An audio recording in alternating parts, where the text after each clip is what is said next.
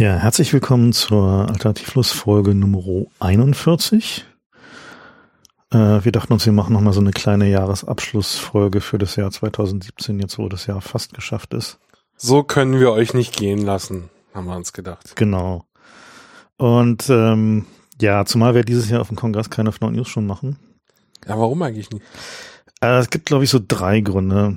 Also der eine ist, es ist halt einfach irgendwie immer echt ein Sack voll Arbeit so und ähm, letzten Endes war dieses Jahr so eins mit diesem ganzen Trump-Wahnsinn, wo da noch irgendwie Lacher rauszukitzeln, die eben nicht sofort im Halse stecken bleiben und irgendwie die nicht sowieso schon total offensichtlich sind.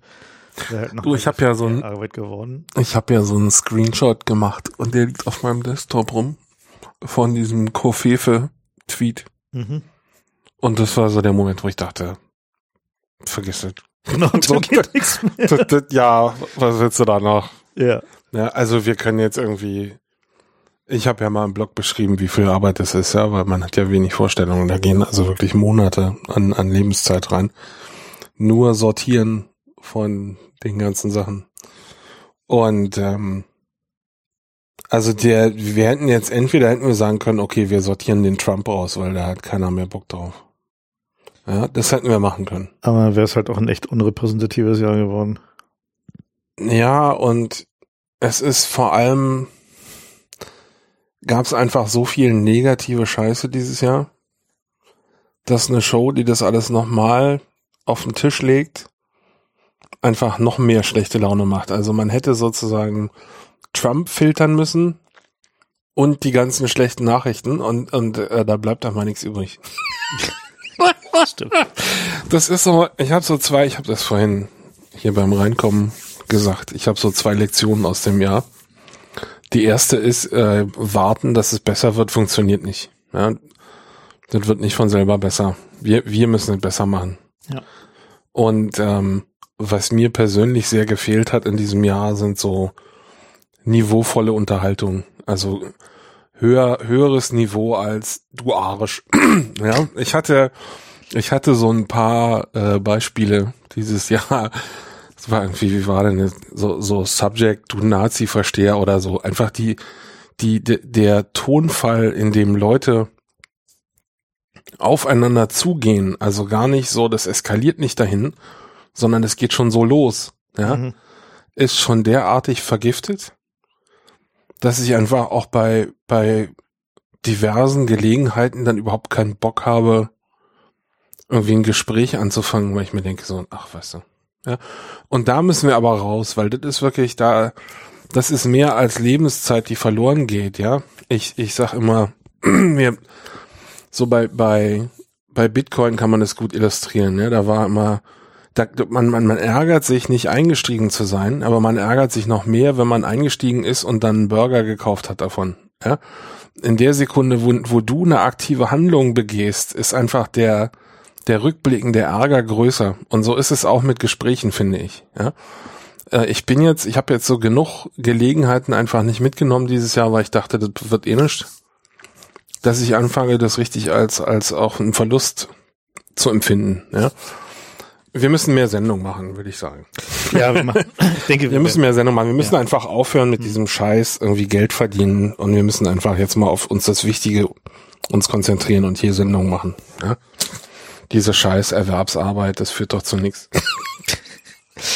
Ja, ehrliche Arbeit und so. Ja, ach, es gab da so ein paar Probleme dieses Jahr, nicht mit der Arbeit, sondern wir haben ja, eigentlich haben wir ja Flatter gehabt als Spendenmodell.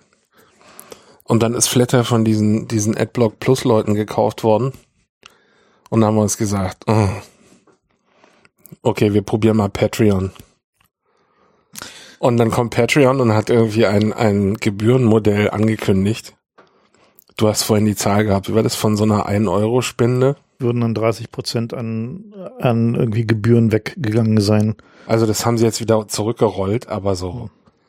Da ich mir so, boah, ey. Also wir haben gerade mal geguckt, so irgendwie so Patreon fallen so 15 Prozent ungefähr an allen möglichen Gebühren an und. Also wir sehen das Problem und wir, wir diskutieren gerade, wie wir das irgendwie mal. Wie wir das äh, geschickt lösen. Ja, wir, genau. wir fühlen eure Schmerzen. Ja. Und wir werden, also wir werden, äh, äh, im Laufe der Sendung werden wir dazu noch mal was sagen. Äh, wir Ja. haben da so eine Idee. Es, aber Stelle. das mit dem, das mit dem irgendwie in, in Gram zurückgucken wegen verpassten Gelegenheiten ist bei Bitcoin natürlich besonders krass, weil wir also eigentlich, also wir sind jetzt vielleicht nicht unbedingt die Early Adopter, die irgendwie die Sachen haben, bevor sie die anderen haben, aber Bitcoin haben wir schon echt früh gesehen. So, bevor das irgendwie in Zeitungen stand, natürlich, ja. Und Frank hat auch ein bisschen damit rumgespielt und kam irgendwann zu mir und meinte, hey, lass uns doch mal Bitcoin-Spenden annehmen. FIFA fand es zu unseriös. Und ich habe gesagt, das ist ein Schneeballsystem, das ist alles Betrüger, das ist darauf ausgelegt, ähm, Leuten irgendwie einen Dopamin-Hit zu geben, das ist wie Casino, da will ich nicht mitmachen, weil das irgendwelche armen, irgendwelchen armen Schluckern die Kohle aus der Tasche zieht. Ja? Und so Zocker will ich nicht noch. Also ich habe so einen Sack voll moralisch hochwertige Gründe gehabt, warum ich das nicht wollte. Und dann hat Frank angefangen, mir so vorzurechnen, immer so in, im vier Wochen Abstand, so wie, wie deutlich wir jetzt nicht mehr arbeiten müssten, wenn wir da, wenn wir damals Bitcoin-Spenden angenommen hätten. Und dann denke ich mir das schon, ah, das ist das Problem mit Anstand und Moral. Ja, es ist halt nicht kostenlos, sondern da gibt's da halt, gibt's da halt Gelegenheiten weg. Aber ich bin ehrlich gesagt ganz zufrieden, dass ich nie irgendwie Bitcoin genommen habe und mir dann irgendwie eine Pizza geholt habe oder so, weil das war ja mal so, das war so der einer der Momente, wo wo alle dachten, okay, Bitcoin könnte doch was werden, als so die ersten so Hipster irgendwie Pizza-Lieferservices angefangen haben, Bitcoin anzunehmen. Ja? Weil ursprünglich sah Bitcoin ja aus wie so ein Bezahlsystem für, für Alltag, ja? dass sich da irgendwie und das ist ja überhaupt nicht, wo sich das hinentwickelt hat. Das ist ja jetzt eher so eine Art Investment, ich sag mal Zocker Geschichte. Da Ja. legst du Geld an, um mehr Geld rauszukriegen, nicht um damit was zu bezahlen. Also ich habe ja damals auch irgendwie am, äh, irgendwie zwei Burger und zwei Bier für anderthalb Bitcoin gekauft. immerhin, Also- weiß ich, immerhin weiß ich, dass das Geld bei jemand sehr Nettes gelandet ist, der irgendwie ein den, Laden, Kleinwagen, sagst du ja? der den Laden betreibt und äh, Umgerechnet ein wo Kleinwagen. es halt also jetzt äh, sicherlich nicht so ist, dass irgendwie es in den falschen Händen landet. Aber ja, umgerechnet ein Kleinwagen. Es waren relativ teure Burger, aber gut, so ist es halt. Ähm, aber die, ähm, ja, letzten Endes ist es halt so, dass der, diese Crypto, dieses Cryptocurrency Ding, ich denke, was so das nächste Jahr passieren wird, ist, dass sich das entscheidet, ähm, wohin die Reise da geht. Und ähm, es gibt ja da so sehr, sehr unterschiedliche Ansichten und ich bin da auch nicht wirklich irgendwie einer, einer festen Meinung, weil äh, letzten Endes ist bei allen Währungen ist ja immer so, dass das passiert, woran die Menschen glauben. Ja, also ist ja bei Bitcoin jetzt nicht groß anders. Natürlich gibt's halt diese Mechanismen dahinter mit dem Mining und so weiter und so fort und, und der Mathematik, die halt dafür sorgt, dass es halt nicht nur der reine Glaube und die Entscheidung von irgendein paar Zentralbankern ist, irgendwie in welche Richtung sich eine Währung entwickelt. Vielleicht sollten wir das auch mal erklären. Ich habe neulich so ein Gespräch gehabt, da ist mir auch klar geworden, so viele Leute hören irgendwie Bitcoin und Blockchain. Und das ist ja, inzwischen ist das ja eins von diesen hohlen Marketingphrasen, Ich finde Die- Daubt at the Blockchain. die so, genau, Bl- Blockchain in the Cloud mit irgendwie, also das sagt man heute zum Produkt dazu, um es cooler zu machen. Ja, Blockchain, wir machen auch Blockchain. Und ähm, das muss man trennen, Bitcoin und Blockchain. Ja, oder überhaupt die Kryptowährung und Blockchain. Blockchain ist nämlich eigentlich eine hochinteressante Geschichte. Nämlich die Lösung für ein Problem, was lange Zeit als äh, unlösbar galt. Nämlich die Frage, wie du aus einem völlig verteilten System ohne Notar in der Mitte, dem alle vertrauen müssen, wie du daraus ein konsistentes Weltbild schaffst, dass die sich auf einen Zustand einigen können und der ist jetzt wahr. Ja, das ist ein Problem, was bei Datenbanken schon immer eine Rolle spielt und da wird es immer so gelöst, oder immer, immer ist jetzt zu viel, aber da löst man es häufig so, dass die Datenbanken irgendeine so Art Wahlverfahren haben und sich darauf einigen, wer jetzt zuständig ist. Aber es gibt immer noch einen, der das letzte Wort hat. Und das gibt's bei, bei der Blockchain eben nicht, sondern das, ähm, das ist ein, ein relativ schlaues Verfahren, um, um einen Konsens zu finden zwischen verschiedenen Leuten, die sich gegenseitig nicht trauen müssen dafür. Und äh, so genial das ist, äh, so erkauft es sich das eben mit so einem Pferdefuß. Und der Pferdefuß ist, dass es äh, Proof of Work basiert ist. Das heißt, man muss äh, Leistung erbringen, Man muss beweisen, dass man Leistung erbracht hat, äh, um, um Recht zu bekommen im System. Das ist sozusagen, es, es bildet die eine Art von, von Geld ab auf eine andere Art von Leistung. Und die verbraucht eben Strom. Das heißt, es ist kein, kein äh, intellektuelles Spiel, sondern dem stehen tatsächliche Realweltkosten gegenüber. Äh, und das hat dazu geführt, dass wir jetzt ganz interessante Effekte haben, von denen Frank gleich mal ein paar Anekdoten erzählen wollte, wie das in der Praxis abläuft. Aber Bitcoin Mining ist äh, vergleichsweise teuer geworden. Nicht nur, weil man das gar nicht mehr mit Standard Hardware macht, sondern mit irgendwelchen ASICs. Erklär doch mal den Weg dahin, der war nämlich auch ganz lustig. Naja, am Anfang war es so, dass die ähm, Der erste Client war irgendwie so ein Programm, was du halt runtergeladen hast und der hat es auf deiner CPU gemacht. Genau, er hat es auf einfach auf dem, auf dem, auf der normalen CPU gemacht und äh, dann wurde relativ schnell klar, dass diese Operationen sich mit Grafikkartenprozessoren sehr viel schneller ausführen lassen. Dann, also der nächste Schritt waren halt Grafikkarten, auf denen dann halt diese Programme liefen und dann haben sich die Leute wie jetzt dann halt neulich auch bei Ethereum, wo äh, die, durch dieselbe Phase gelaufen ist, noch so eine andere Kryptowährung, äh, haben sich die Leute halt so Grafikkarten gekauft und haben dann ihre PCs damit vollgestopft und dann halt irgendwie Mining gemacht. Und wenn man zur damaligen Zeit, also als Mining noch mit Grafikkarten ging und es so noch so halbwegs profitabel war, wenn man da rechtzeitig eingestiegen ist, dann fielen da durchaus halt schon mal so ein paar Bitcoin am Tag raus, so ganz früh. Ja? Also es war halt durchaus, wenn man halt so ein etwas größeres Setup hatte. Das, und das wird dann halt graduell weniger, weil Bitcoin und alle anderen wesentlichen Kryptowährungen haben halt diese Steigerungen drin, dass also es immer schwieriger wird, diese Berechnungen durchzuführen, was halt da so eingebaute Deflation quasi ist. Man sollte vielleicht dazu sagen, Bitcoin klingt wie eine Währung, aber Blockchain ist eigentlich keine Währung, sondern ein, ein Ledger-System, eine Buchhaltung. Das ist halt eigentlich nichts weiter als ein, der, der Währungsteil ist virtuell obendrauf. Genau, also, also dieses, dieses, die, was die Blockchain eigentlich de facto tut, ist halt ein verteiltes Notariat. Ne? Also alles, was es tut, ist zu sagen, so, hier ist eine Transaktion, äh, diese Transaktionen geben, also was weiß ich, ich gebe jetzt vier für einen Euro und ähm, ihr alle habt gesehen, dass ich oder gehört, dass ich vier für einen Euro gegeben habe und äh, ihr könnt es bezeugen. Ne? Und ich kann später nicht sagen, was für einen Euro habe ich nie gekriegt. Beziehungsweise ich kann nicht sagen, ich habe Fefe nie einen Euro gegeben und den nochmal ausgeben. Weil das ist ja genau das ja. Problem bei, bei elektronischen Währungen, ist ja also eines der Kernprobleme, ist halt das sogenannte Double Spending. Das heißt also, dass man halt eine, äh, eine Transaktion, also einen, einen Wert nochmal ausgibt. Und diese, ähm, dieses öffentliche Notariat besteht also im Wesentlichen darin, dass alle, die halt Mining machen, betreiben halt so Stempelmaschinen, die halt einfach die ganze Zeit halt Transaktionen stempeln. Habe ich gesehen, habe ich gesehen, habe ich gesehen, habe ich gesehen. Und in dieses System eingebaut ist aber auch die Schöpfung neuer, neuen Geldes. Also sozusagen in, man macht, betreibt dieses Mining, damit äh, attestiert man die ganze Zeit Transaktionen. Das sind dann die sogenannten Confirms, die man da so im, in Bitcoin-Clients oder auch in anderen äh, Coin-Clients sieht. Und diese, ähm, dieses Confirm einer Transaktion ist gleichzeitig quasi ein Lottoschein dafür, dass man äh, sozusagen neues Geld kriegt. Ne? Also, dann, also so kann man es vereinfacht sagen. Und deswegen betreiben die Miner das zum einen halt, um äh, die sogenannte Mining-Fee einzunehmen. Das heißt also für diese Transaktion wird, nehmen die halt irgendwie so, so ein paar Hundertstel oder Tausendstel Bitcoin. Und ähm, die manchmal haben sie halt Glück und dann ist halt in dem Block, der da gemeint wird, dann halt noch ein ganzer Bitcoin drin, der halt irgendwie dann neues Geld ist und dann können sie den halt auch ausgeben.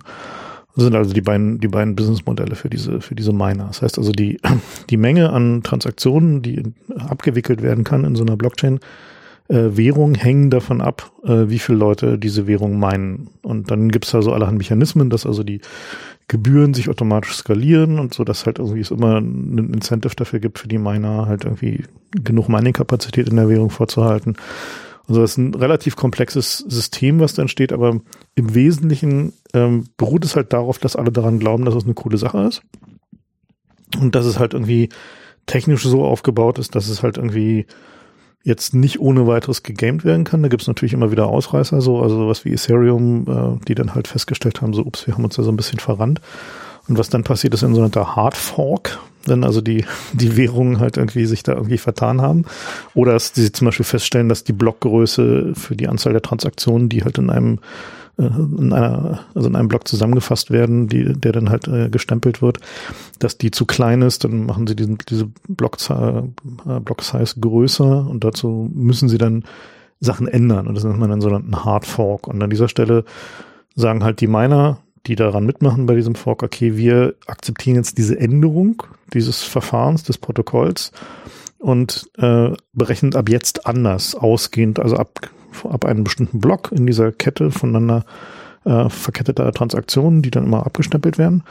Und dann geht's halt irgendwie in eine oder andere Richtung weiter. Also das ist halt so diese, die Lingo dieser, äh, dieser Welt ist halt eine, eine relativ äh, unterhaltsame Absurde so und die kann auf den ersten Blick auch sehr verwirrend sein. Am Ende ist es halt so, ähm, die, die Frage, ob es halt irgendwie ja, sozusagen die Spekulation ist, die sich da jetzt gerade in den Kursen dieser Kryptowährungen niederschlägt. Es gibt eine, äh, eine Gegentheorie und die lautet, dass äh, nur die reale Inflation äh, des Fiat Money darin sichtbar wird. Ja, klar.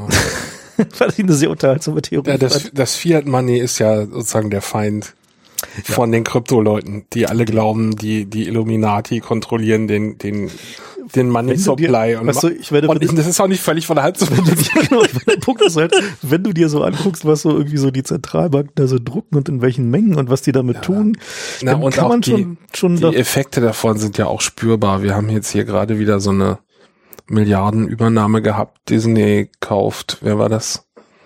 Wen kauft Disney gerade irgendwie? Ähm, schön vergessen. Also, aber jedenfalls so, dann werden mal eben 60 Milliarden äh, bezahlt und das liegt daran, dass Geld im Moment günstig zu haben ist, Kredite sind günstig zu haben. Und das liegt daran, dass die Notenbanken die Zinsrate niedrig gesetzt haben, äh, als Reaktion auf die Weltwirtschaftskrise. Das heißt, es stimmt schon, dass Fiat Money Nachteile hat, die man tatsächlich sehen kann. Diese ganzen Monster, irgendwie Konzern A kauft Konzern B, das ist eine direkte Folge daraus. Ja, und ich meine, wenn du dir anguckst, was die mit dem, mit dem gedruckten Geld gerade machen, ja, und dass sie halt negativ Zinsen an den Zentralbanken nehmen müssen und so. Ja, aber komm, gedruckt ist schon der falsche Ausdruck an der Stelle. Also generiert, ja. Ja. Genau. Ähm, dann kann man schon sagen, dass irgendwie eine, also eine Blockchain-Währung, bei der man wenigstens noch äh, irgendwie Energie verbrennen und den Planeten ein bisschen vernichten muss, ja, super. zumindest irgendwie noch mehr macht, macht weniger kaputt. Das finde ich, das finde ich krass. Wenn du sagst, sozusagen den, den Planeten aktiv kaputt machen äh, durch, durch Energieinvestitionen in eine völlig virtuelle Währung, macht weniger kaputt als die Illuminaten mit ihrem Geld zu pleiten. Das ist, das ist ich habe nicht gesagt, dass sie weniger kaputt machen. Was ich gesagt habe, ist nur, beziehungsweise was ich sagen wollte, ist, ähm, dass es eine solidere Grundlage für eine Währung ist. Also wir sollten vielleicht erklären, so Informatik, das ist alles sehr schwer zu erklären, die Grundlagen, aber so als Bild kann man sich vielleicht vorstellen, ähm, dass man ein, eine Zielscheibe aufstellt und äh, jeder kriegt einen Bogen und hat die Augen verbunden und muss jetzt versuchen, äh, Pfeile in alle Himmelsrichtungen zu schießen und versuchen, dieses Ziel zu treffen. Und die Größe von dem Ziel wird angepasst, ja, wird immer kleiner. So, je, also, je effizientere Möglichkeiten finden, die Leute fangen dann irgendwie an, parallel zu schießen, ja um ihre, um ihre Zielwahrscheinlichkeit zu erhöhen. So, aber der technische Fortschritt ist eben, äh, hilft zwar, mehr Pfeile abzuschießen parallel, ähm, aber darauf reagiert eben die, die Kryptowährung, indem sie das Ziel kleiner schaltet. Ja, das heißt, es gibt ein, einige so Regelkreisläufe. Anderer Regelkreislauf ist, dass die, die Gebühren, die so ein, so ein Miner erhebt für eine Transaktion, die bestimmt nicht der Miner, sondern die sind eine externe Regel und die ähm, wird danach. Kannst aber auch mehr bieten übrigens, ne? Also dann können die, also dann haben ja, Transaktionen eine höhere, höhere, höhere Priorität. Ja. ja. Gut, das ist halt Zocker, Zockerscheiße, ne? Aber gut, der, der Punkt, den ich machen wollte, ist, dass die Gebühren, die Mindestgebühren, hängen halt davon ab, wie viel Transaktionen gerade ausstehen und noch beglaubigt werden müssen. Das heißt, das ist an der Stelle auch ein selbstregulierendes System. Und ähm, der das Ausmaß, in dem dieses System selbsterhaltend äh, selbstregulierend gebaut wurde, ist schon atemberaubend. Ja, möchte ich mal so sagen. Denn ähm, es ist im Herzen eigentlich so ein Schneeballsystem, was darauf basiert, dass alle dran glauben, dass es jemand anders gibt, der ihnen ihre virtuellen Internetpunkte wieder abkaufen wird. Und es gibt aber Dutzende von Regelkreisläufen, die dafür sorgen, dass es tatsächlich Anreize gibt, dass das System weiterlaufen wird. Und, und das ist schon, also ich, es ist jetzt unfair, wenn ich sage, der, der die kriminelle Energie, die reingeflossen ist, um dieses System zu erfinden, ist, ist kreative Energie. Die, genau, kreative Energie. Das ist der richtige Ausdruck. Also es ist äh, es ist schon umhauend, finde ich, dass, dass diese Erfindung gelungen ist von, von Blockchain na, und Bitcoin. Na, die ist ja, blickt ja auf eine relativ lange Tradition zurück von ähm, vorherigen. Na, von Leuten, die es versucht haben. Mhm. Aber der erste, der es wirklich geschafft hat. Also, es, ähm, also wenn man so zurückguckt, kommt also kommt es ja, also steht es ja in so einer Tradition von halt so den Cypherpunk-Kryptoanarchisten, äh, die ja schon in den 90ern so Visionen von so ähnlichen Sachen hatten. Also halt so ein quasi eine, teilweise auch aus einer sehr libertären, irgendwie Staat raushalten Perspektive. Ich wollte gerade sagen, eher libertär als anarchistisch ist so mein ja, Eindruck gewesen. Na, es gibt da so verschiedene Schulen und Strömungen so in diesem Bereich. Es ist halt auch ein. Vielleicht erklären wir erstmal den Unterschied, oder? Weil mhm. viele Leute kennen das gar nicht. Na, die Libertären sind halt Leute, die halt sagen, irgendwie so der Markt wird halt schon regeln, so, ne? Also wie, also aus, aus der Tradition von Ayn Rand äh, kommt. Nur, nur der Markt darf es regeln. Genau, nur der Markt darf der es regeln. Der Staat hat sich gefälligst rauszuhalten. Ja? Genau. Und zwar weitgehender, als man so glaubt, wenn man noch nie mit so einem Libertären geredet hat. Ich habe da mal so ein Gespräch geführt mit einem, der meinte, so, wenn du die Kohle hast, dir eine Atombombe zu kaufen, dann sollte der Staat dem nicht im Weg stehen. Weil du, du hast die Kohle, du hast, ist dein Recht.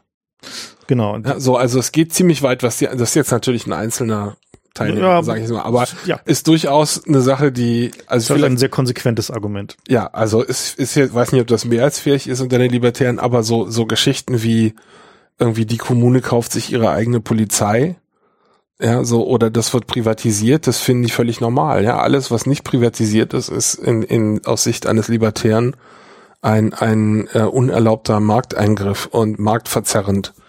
Ja, das heißt, ähm, das klingt jetzt alles sehr weit weg, aber auch die, die, die Gründungsgrundlagen der EU sind vor allem auf den freien Markt ausgerichtet. Also so weit weg ist das nicht. Die, die sind nur konsequenter in der Auslegung. Mhm. Äh, und, und Anarchisten sind, sind auch Leute, die keinen Staat haben wollen, aber nicht äh, aus anderen Gründen. Nicht, weil sie persönliche Bereicherung gut finden. Ja, viele, viele Libertäre sind so Leute, die sich dann äh, ein Haus auf dem Hügel bauen und Schusswaffen im Keller haben. Also der, die Überlappung zwischen Libertären und Schusswaffeneigentümern ist ersch erschütternd hoch in den USA. Ja, das stimmt. und Anarchisten sind eher so, ähm, ich will nicht sagen Idealisten, aber Leute, die glauben, ähm, wenn man den gesamten Staat und seine Kontrollinstrumente wegmachen würde, dann würden sich halt lokale Gruppen bilden, die das dann schon hinkriegen. Genau, es ist halt so, also da, da gibt's halt eine, auch eine, wieder eine, eine Vielzahl von Schulen so, aber die ähm, die Kryptoanarchisten und die äh, Anarchosyndikalisten, die also sagen, okay, äh, die am besten funktionieren menschliche Strukturen durch freiwilligen Zusammenschluss von Menschen, die für sich sich ein Werk von Regeln geben und sich dann daran halten. Ähm, da gibt's halt schon große Überlappungen. So. Und aus dieser, so diesem, dieser gesamtideologischen Blase entstanden halt dann auch die, ähm, ja, sagen wir so Movements wie halt so die ähm, die Cypherpunks, die dann sagen, okay, wir haben jetzt Technologie, wir haben Krypto, wir haben Netze, ähm, wir könnten jetzt halt ein System bauen oder Systeme bauen, die halt diese Vision möglich machen. Also nicht im Sinne von den Staat stürzen, sondern im Sinne von parallele Strukturen, die halt nicht unbedingt vom Staat abhängig sind. Und ich würde aber vor Kryptowährungen anfangen. Denn die. Also das erste davon war Mojo Nation. Das war die, die erste, das erste System, was, was in diese Richtung ging, wo also die, also da gab es den Mojo als äh, sozusagen Währung drin. Und es äh, war ein System, wo man sagen konnte, man kann halt Services im Internet anbieten oder auch alle möglichen anderen Services anbieten, äh, für die es dann halt ein Micropayment-System gibt, was halt irgendwie auf anonyme, äh, beziehungsweise anonymisierter äh, Kommunikation mit Mix, äh, Mix Networks dran getackert und so funktioniert hat.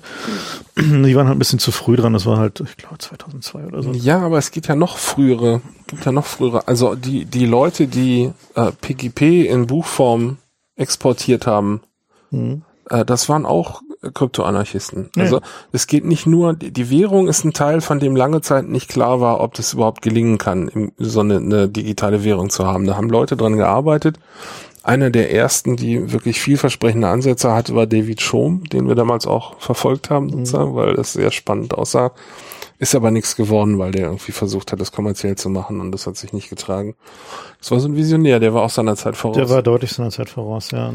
Aber also um mal zu illustrieren, was für ein Gedankengut in diesem libertären ähm, Bereich ist, es gibt da einen Essay aus dem Jahre 1996 oder so. Assassination Politics, das finde ich ganz illustrativ. Ja. denke, das sollten wir mal erwähnt haben. Herr Bell, ja. Und zwar war sozusagen der, also es ist nicht klar, ob das ernst gemeint ist oder nicht. Wenn man das liest, denkt man, oh, das ist ja eine tolle Satire, aber wenn man den Typ trifft, Genau, ich habe den, den Typen tatsächlich neulich irgendwie auf einer Konferenz gesehen und ähm, der meint es tatsächlich ernst, ja. Also der ist halt irgendwie, also Assassination Politics ist die Idee zu sagen, wenn man halt eine anonyme Währung hat und ein anonymes Kommunikationssystem, dann kann man ja Wetten auf irgendwie äh, das Ableben von Politikern zum Beispiel abschließen. wenn du Und nicht zufrieden bist mit der Arbeit, die der macht, dann Und kannst du ja fünf Dollar setzen. genau, und wenn sich genügend Leute finden, die diese Wette irgendwie äh, eingehen, dann wird sich schon jemand finden, der ihren Inhalt in die Tat umsetzt. Also Wette ist jetzt vielleicht ein, ein euphemistischer. Also es geht im Wesentlichen darum, dass man so einen Pool aufbaut, wenn Um du den- unzufrieden bist, für das Umnieten von einem Politiker und wenn, dann findet sich schon jemand. Und das Ganze basiert halt auf der Idee, dass die Kommunikation natürlich irgendwie per Kryptographie gesichert ist, das nicht. An- Und anonymisiert. genau. Und genau, also dass, dass keiner sehen kann, wer in den Pool eingezahlt hat. Aber so die Idee, dass du quasi äh, ähm, Amtsinhaber weg äh, ermorden lassen kannst mit einem anonymen Beitrag, so eine Art Crowdfunding für Ermordung. Und das war also relativ äh, früh, noch vor diesem ganzen Kryptowährungskram, aber es ist eigentlich genauso die Ecke. Und das ist auch eine Sache, an der Tor heute noch knappst, finde ich, dass die auch im Grunde ungern darüber reden wollen, aus welcher Ecke eigentlich die die ganzen Krypto-Ideale kommen, weil das waren nicht nicht unbedingt so Gutmenschen, die äh, an die an die armen verfolgten chinesischen Dissidenten gedacht haben, sondern die fanden in erster Linie der Staat hat gefälligst sich daraus rauszuhalten, was ich hier mache. Und wenn es anderen hilft, gut. Ja. Ja, das ist auch der Grund, warum halt äh, Tor äh, ja diesen äh, im- Wesentlichen halt seine Anti-Censorship-Sachen in den Vordergrund stellt und halt die Sachen, Klar, weil das eine viel schönere Story ist. die Anonymisierung sind, sind Ja. halt natürlich, naja, also das Problem dabei ist halt am Ende, dass die, mh, also Assassination Politics ist halt natürlich irgendwie ein bescheuertes Konzept. Also ich äh, war neulich von der Konferenz und der äh, erzählte da seine, seine 2.0-Version davon und irgendwie. oh, es gibt eine 2.0-Version? Ja, vergiss es. ähm, der glaubt da tats tatsächlich dran und irgendwie die, also wirklich sehr, ähm, und dann irgendwann kam dann so eine Publikumsanmerkung, der meinte, hey Jim, aren't you old enough to know that killing people wouldn't change the system? Und damit war eigentlich sozusagen, da war, Stark. da war natürlich dann irgendwie im Wesentlichen das vorbei, so, ja. Ähm, und äh, ja, ja, das ist halt genau das Problem, der Punkt, dass halt also tatsächlich die Idee, dass man irgendwie durch äh, Umbringen einzelner Personen halt irgendwie politische Veränderungen erzielen könnte, ist halt einfach bescheuert. Naja, ähm, Aber der Punkt ist, wir haben jetzt alle Bausteine zusammen mit Bitcoin. Das war so der letzte Baustein, der gefehlt hat. nee, Bitcoin war nicht der Baustein. Bitcoin ist ja traceable. Das heißt also äh, tatsächlich ist der ist die Nachverfolgbarkeit von Bitcoin-Transaktionen ähm, ist halt hinreichend gut, dass also bisher sich niemand getraut hat, darauf Assassination Politics zu bauen. naja, Moment. Aber es gibt halt noch, es gibt ja andere Krypto. Also Tracebar heißt ja nicht, dass dein Name dran steht. Ne? nee, Du aber kannst, theoretisch kannst du irgendwie eine Milliarde Wallets aufmachen. Also es gibt halt zum Beispiel, aber also bei, bei Bitcoin gibt es halt irgendwie dieses Problem des sogenannten Taintings. Ne? Das heißt also, du hast halt äh, Bitcoins, die ähm, du eigentlich nicht mehr ausgeben kannst, weil die zum Beispiel aus einem Diebstahl bei einer Exchange stammen oder weil die an eine bestimmte Organisation gegangen sind und die halt dann Genau. Also Bitcoin basiert eben auf Blockchain und das ist ein Buchhaltungssystem. Das heißt, die gesamte Historie von allen Transaktionen ever im System liegt vor und muss auch vorliegen. Das ist Teil des Konzepts. Und das sind inzwischen, ich glaube, ein paar Terabyte, 80 Terabyte oder so. Wie viel waren das? Hast du das noch im Kopf? weiß ich nicht mehr. Nee. Aber es sind echt viel Daten und die müssen halt alle Mining-Teilnehmer mit sich rumschleppen. Das ist Achso, die, die, die Blockchain selber sind gerade 180 Gigabyte oder so, das geht noch. Oh, Gigabyte. Hm. Gut, okay, das ist Noch ja noch, okay, ja. noch im Rahmen. Ich dachte, alle Transaktionen im, äh, mit allem drum und dran. Ja, also die Blockchain selber sind 180 Gigabyte, glaube ich, gerade so. Gut, aber jedenfalls, ähm, naja, gut, es ist noch nicht perfekt. Also die, der, der eigentliche feuchte Traum von, von Krypto-Libertären und Anarchisten ist natürlich komplett untracebare, sozusagen digitales Bargeld. Also es gibt, es gibt halt jetzt Kryptowährungen, bei denen ist die, ähm, die, also die Tracebarkeit hinreichend weit eingeschränkt, dass also der, äh, also dass man davon ausgehen kann, dass es äh, im Zweifel damit realisierbar wäre. Ja, also wenn man halt irgendwie sowas wollte. Aber letztendlich haben alle eingesehen, dass es halt eine blöde Idee ist und halt deswegen macht es halt niemand. Also ich glaube, Assassination Politics ist sowas wie Bioterrorismus. Ja? Also es ist halt irgendwie so ein so ein intellektuelles Konzept, was erstmal furchterregend klingt, aber wo dann halt ah. einfach am Ende halt irgendwie die Nee, ich, äh, Moment, ich wollte das jetzt auch nicht darstellen, als dass irgendwie die alle darauf hinarbeiten, Assassination Politics eben. umzusetzen. Nein, ja. nein.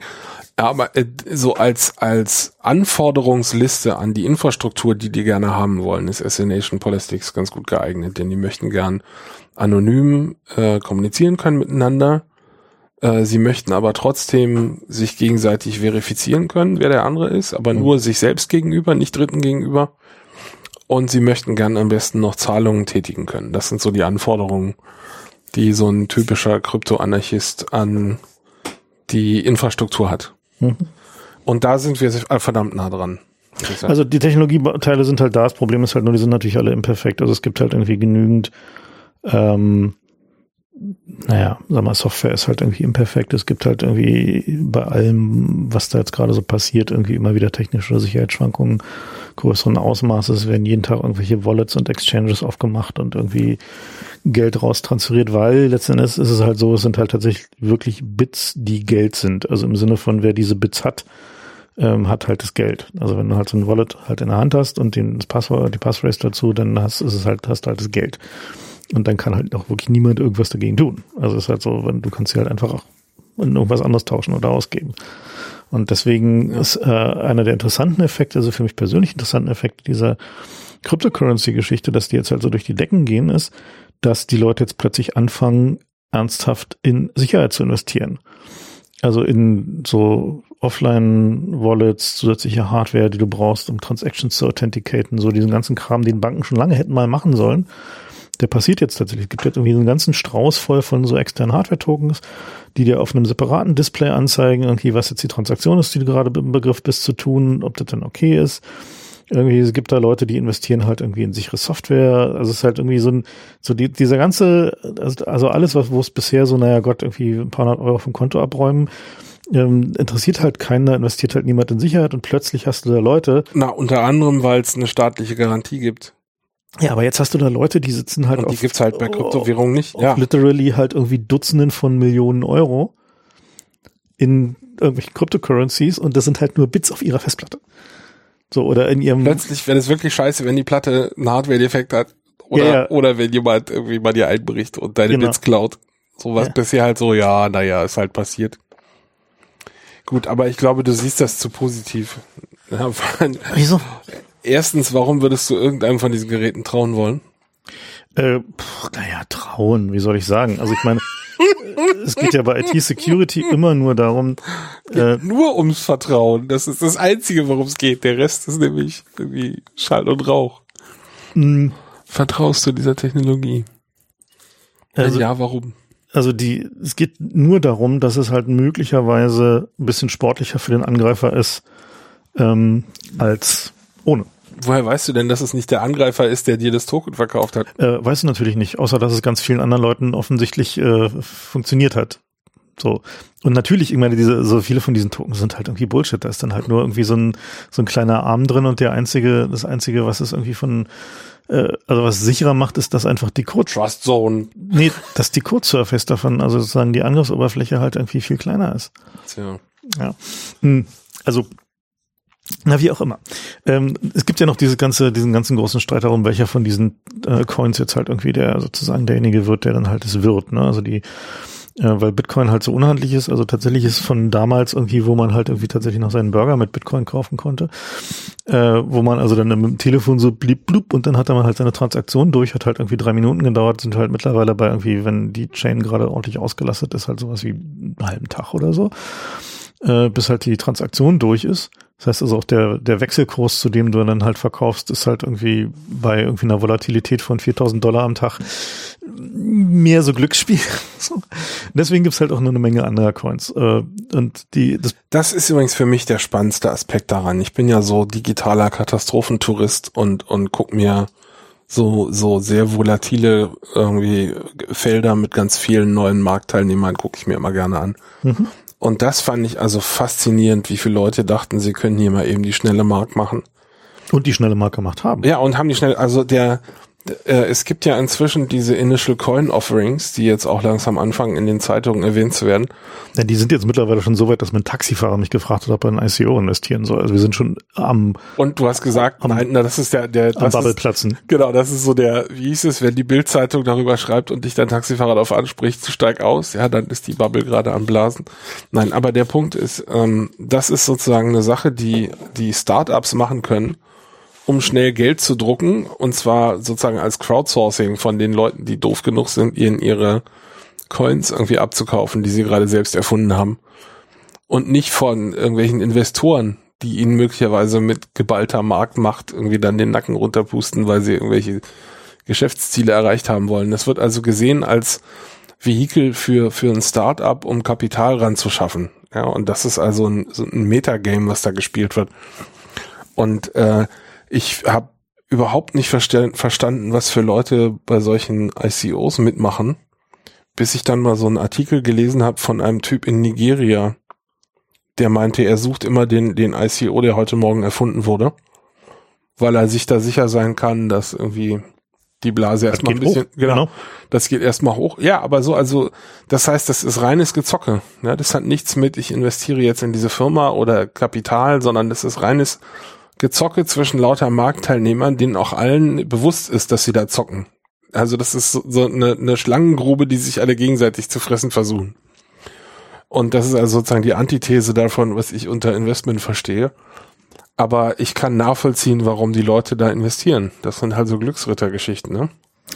Naja, also ich meine, dieser ICO ist an sich ja eigentlich keine so doofe Idee. Ähm, wenn man naja, also ich meine, man kann auch andersrum sagen, das ist eine Errungenschaft, was wir inzwischen für Regulierungen haben, damit die Startups nicht einfach Leute verarschen und dann schnell zusammenfalten, wenn der, wenn die Polizei kommt. Das Geld, ja, das haben wir ausgegeben, tut uns leid. Ja, also die, die, das wird ja alles, alle, alle Regulierungserrungenschaften und es dauert ja 10, 20 Jahre, bis irgend so ein, so ein Ding mal ordentlich reguliert wird, nachdem es die fette Katastrophe gab. Ja, all diese Sachen ähm, die sind ja bei diesen neuen Kryptogeschichten noch völlig unreguliert bei den Märkten. Und das kann man natürlich, wenn man so, so Ayn Rand irgendwie Turbokapitalist ist, kann man das total geil finden. Guck mal, hier funktionieren die ganzen alten Tricks noch, ja. Aber äh, als Investor ist das halt scheiße. Also wenn du so Daytrader irgendwie Zocker bist, ist das bestimmt total adrenalinpumpend, ja. Ähm, aber also ich, ich kann nur sagen, äh, investiert da kein Geld, wo euch irgendwie genau. zwicken würde, wenn, wenn das weg ist. Das wäre Weil das so. ist, das ist keine gute Idee. Genau, ähm, wo wir wieder beim Geld sind. Genau. Und da, und, äh, Eigentlich wollten wir doch diesen anderen Moment erwähnen, den es vor kurzem gab, als nämlich der, der Bitcoin-Blasenfaktor zur, zur größten Blase in der Geschichte der Menschheit geworden ist, weil es nämlich die bisherige größte Blase überholt hat. Genau, und zwar der, die bisherige größte Blase, äh, was den äh, Faktor Steigerung pro Zeiteinheit anging, war ja nach allem, was wir wissen, der äh, Amsterdamer Tulpenmarkt. Das war auch die erste große Blase. Das war nicht die erste große Blase. Das, da gab es noch andere davor. Ach, erzähl? Ja. Ich habe hab keine gefunden. Ähm, da gab es noch andere große Blasen. Es gibt da ein, ein Buch, was wir mal wieder empfehlen müssen. mm. Als erste relativ gut dokumentierte Spekulationsblase der Wirtschaftsgeschichte angesehen, schreibt Wikipedia. Ja gut, 1637, ja, es war relativ früh. ähm, stimmt, ja, also von, den, von der Zeit her war es wahrscheinlich doch mit so die erste große. Also es, äh, es gibt ja noch ein, äh, ein schönes, äh, schönes Buch, äh, was mir tatsächlich äh, immer mal wieder empfehlen müssen. Das Wikipedia-Stichwort heißt Tulpenmanie.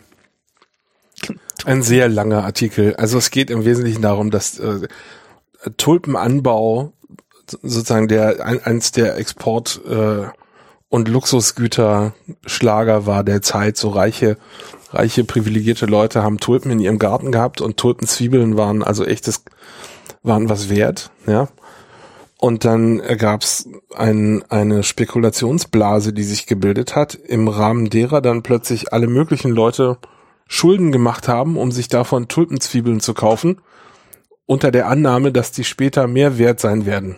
Und sie, und, und sie wurden ja auch und überall es hat auch Zeit. funktioniert, wie das so ist mit Blasen, das funktioniert eine Weile super. Außer du bist der, der am Ende irgendwie den mit, mit einem Sack voller Tulpenzwiebeln da sitzt und alle gucken dich an und sagen, der hat ja gar keine Kleider an, der Kaiser. Dann ist halt scheiße.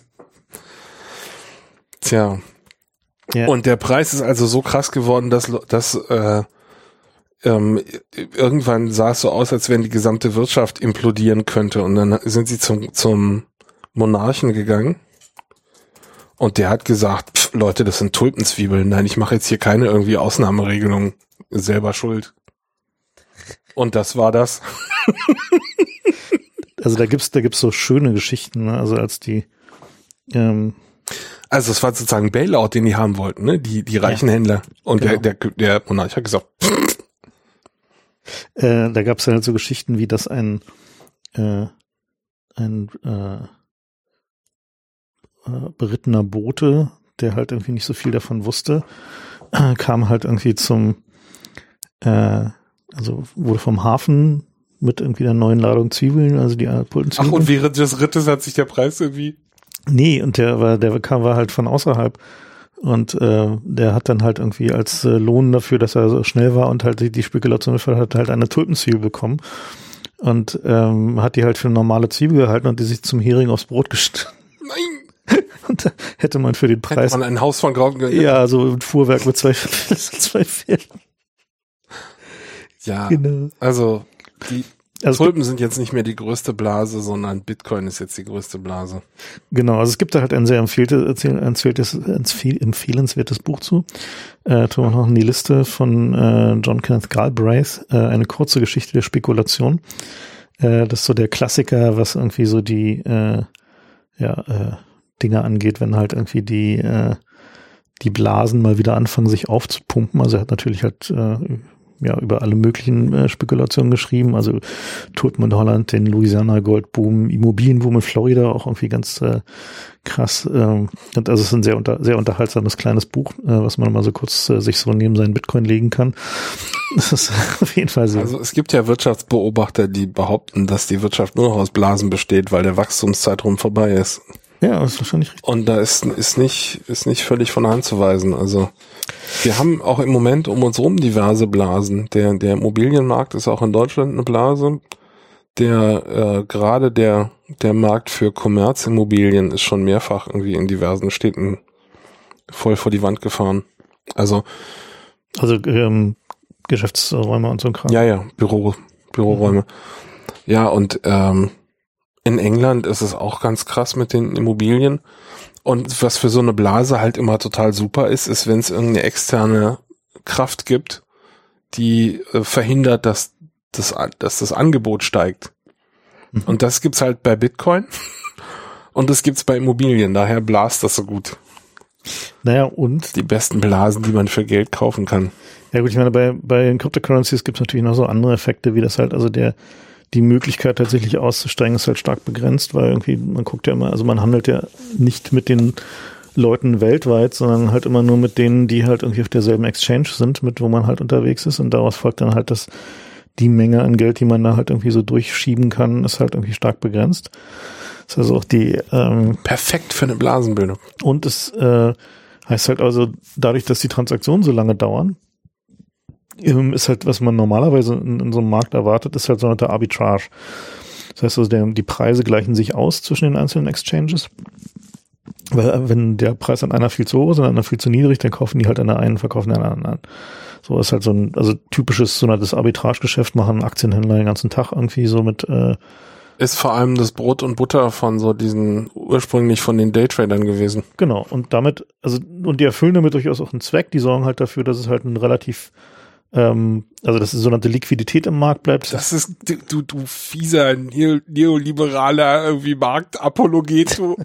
Das, das ist genau die eine Entschuldigung, die man immer hört, warum es gut ist, Spekulanten im Markt zu haben. Nee, nee, also für ja, die sorgen dafür, dass es die Arbitra gibt. Also Arbitrage, also Arbitrage ist halt schon so, also es gibt halt viele Formen der Spekulation, wie zum Beispiel halt so Futures und so, wo ich halt irgendwie echt nicht mitgehe, dass die irgendwie einen sinnvollen Zweck haben. Ja, Liquidität, nicht Volatilität. Ja, nee, also Derivate, äh, da habe ich keine, keine Ja, das ist doch jetzt, erklär das doch mal, das ist doch jetzt der neueste der neueste Hype. Derivate auf Bitcoin, genau. Ja. Es gibt jetzt Futures auf Bitcoin. Warum ist das relevant? Also die, die gibt's ja schon länger, die Derivate eigentlich. Das ist, was ist das Neue ist, dass die jetzt an der traditionellen Börse genau, gehandelt man kann werden. Jetzt auf, an, der, an der traditionellen Börse ohne sein Geld in Bitcoin zu tun, äh, in Bitcoin spekulieren. Das heißt also, man kann halt also hingehen und sagen so, ich spekuliere darauf, dass der Bitcoin-Kurs weiter steigt und kauft eine Wette darauf, dass der Bitcoin-Kurs steigt. Und das passiert. und diese Wette wird halt aus, völlig außerhalb der Blockchain ausgeführt in den traditionellen Zockerbankensystemen äh, als ja, also so wie man halt auf den Weizenpreis wetten kann. Ne? Also da, da kamen ja ursprünglich diese Futures her. Diese Futures waren ja ganz ursprünglich in, also in ihrer, in ihrer ursprünglichen äh, Geschichte, waren die ein Vehikel, um äh, Bauern die Möglichkeit zu geben, eine Versicherung schon mal Geld für ihre noch nicht eingebrachte Ernte zu kriegen und damit sie halt irgendwie ja schon mal wirtschaften konnten. Das heißt also, die haben halt ihre Ernte im Voraus zu einem Preis verkauft und dann hatte quasi der der Händler, der dieses dieses Angebot angenommen hat, hatte einen Schein in der Hand, da steht drauf, ich kann am 30. September 500 Tonnen Weizen dieser Qualität für diesen Preis kaufen. Und dann haben die angefangen damit zu handeln, mit diesen Zetteln. Also mit Sachen, die sie noch nicht im Speicher hatten. Ging es von den Bauern aus? Ich dachte, das ging von den Händlern aus. Es ging von den Mühlenbesitzern aus. Ah, also den Leuten, ich habe das nämlich den Leuten, die, die verstanden. den Leuten, die die Kornspeicher und die, äh, hm. die haben denen einfach dieses Angebot gemacht. Also dieses, dieses auf Kredit kaufen gab's halt in den, in den, den. Ja, warte mal, das sind doch aber die Händler, also die Leute, die von den Bauern kaufen. Nee, also die Bauern, also die, also ganz am Anfang war es so, dass die, die Leute, die halt so die, die normalen Stores betrieben haben, also normale Läden, und die Bauern waren halt nicht liquide im Sommer, weil sie halt noch nicht, noch nicht die Kohle von der Ernte dran haben. Also haben sie anschreiben lassen. Und irgendwann haben sie dann halt in Getreide anschreiben lassen. Also sozusagen in ah. zwei Tonnen Getreide für irgendwie hier, was Fleisch, was ich gerade noch kaufen muss oder Waschmittel. Oder Kriegst du, sobald es geerntet ist. Kriegst du, sobald geerntet ist. Und daraus hat sich das dann entwickelt. Und es gibt dann ein, ein ganz großartiges Buch, das heißt Nature's Metropolis. Ähm, Habe ich gleich bestimmt schon mal empfohlen, aber es ist irgendwie, muss, muss ich nochmal empfehlen. Ähm, wo dieses, äh, kannst du mal Tweets machen, das was mit, mit in die Liste tun.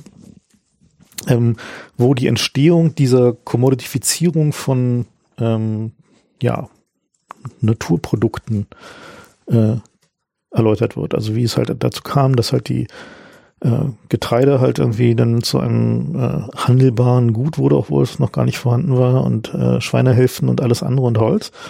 Und irgendwann gab es halt diese Spaltung bei diesen Naturprodukten. Und zwar gab es dann halt die Contracts for Delivery. Das heißt, ich will wirklich meine Schweinehälften haben, weil ich will daraus irgendwie Wurst machen und die Not for Delivery. Ich zocke hier bloß. Ich will irgendwie nur einfach auf den Preis spekulieren. Und da, da trennte sich dann halt so dieser, also da, das war für mich so der Zeitpunkt, wo halt diese ganzen Futures anfingen halt nur noch Bullshit zu sein und irgendwie, irgendwie mit dem System nichts mehr zu tun zu haben und einfach nur noch dem System zu schaden. Ja, aber so kam ich ja darauf, die, wenn du heute einen Ökonomen fragst, was denn die Daseinsberechtigung für Futures ist und, und für so Gezocke, dann kommt ihr immer dann mit sagen die, For Delivery Sachen. sagen die Hedging, mhm. ja, Moment, For Delivery, okay, aber die sagen auch Hedging, also das heißt, du kannst sozusagen, wenn du, ähm, ich sag mal, in, in Aktien oder in, in tatsächlichen Wertpapieren darauf spekulierst, dass es nach oben geht, kannst du auch eine Wette darauf abschließen, dass es nach unten geht. Die dann, wenn's, wenn du dich verzockt hast, einen Teil deiner Verluste auffängt. Mhm. Ja, also sozusagen als Versicherung. Das wird immer genannt und es wird genannt, ähm, dass Optionen ein Instrument sind für ähm, Liquiditätsschaffen.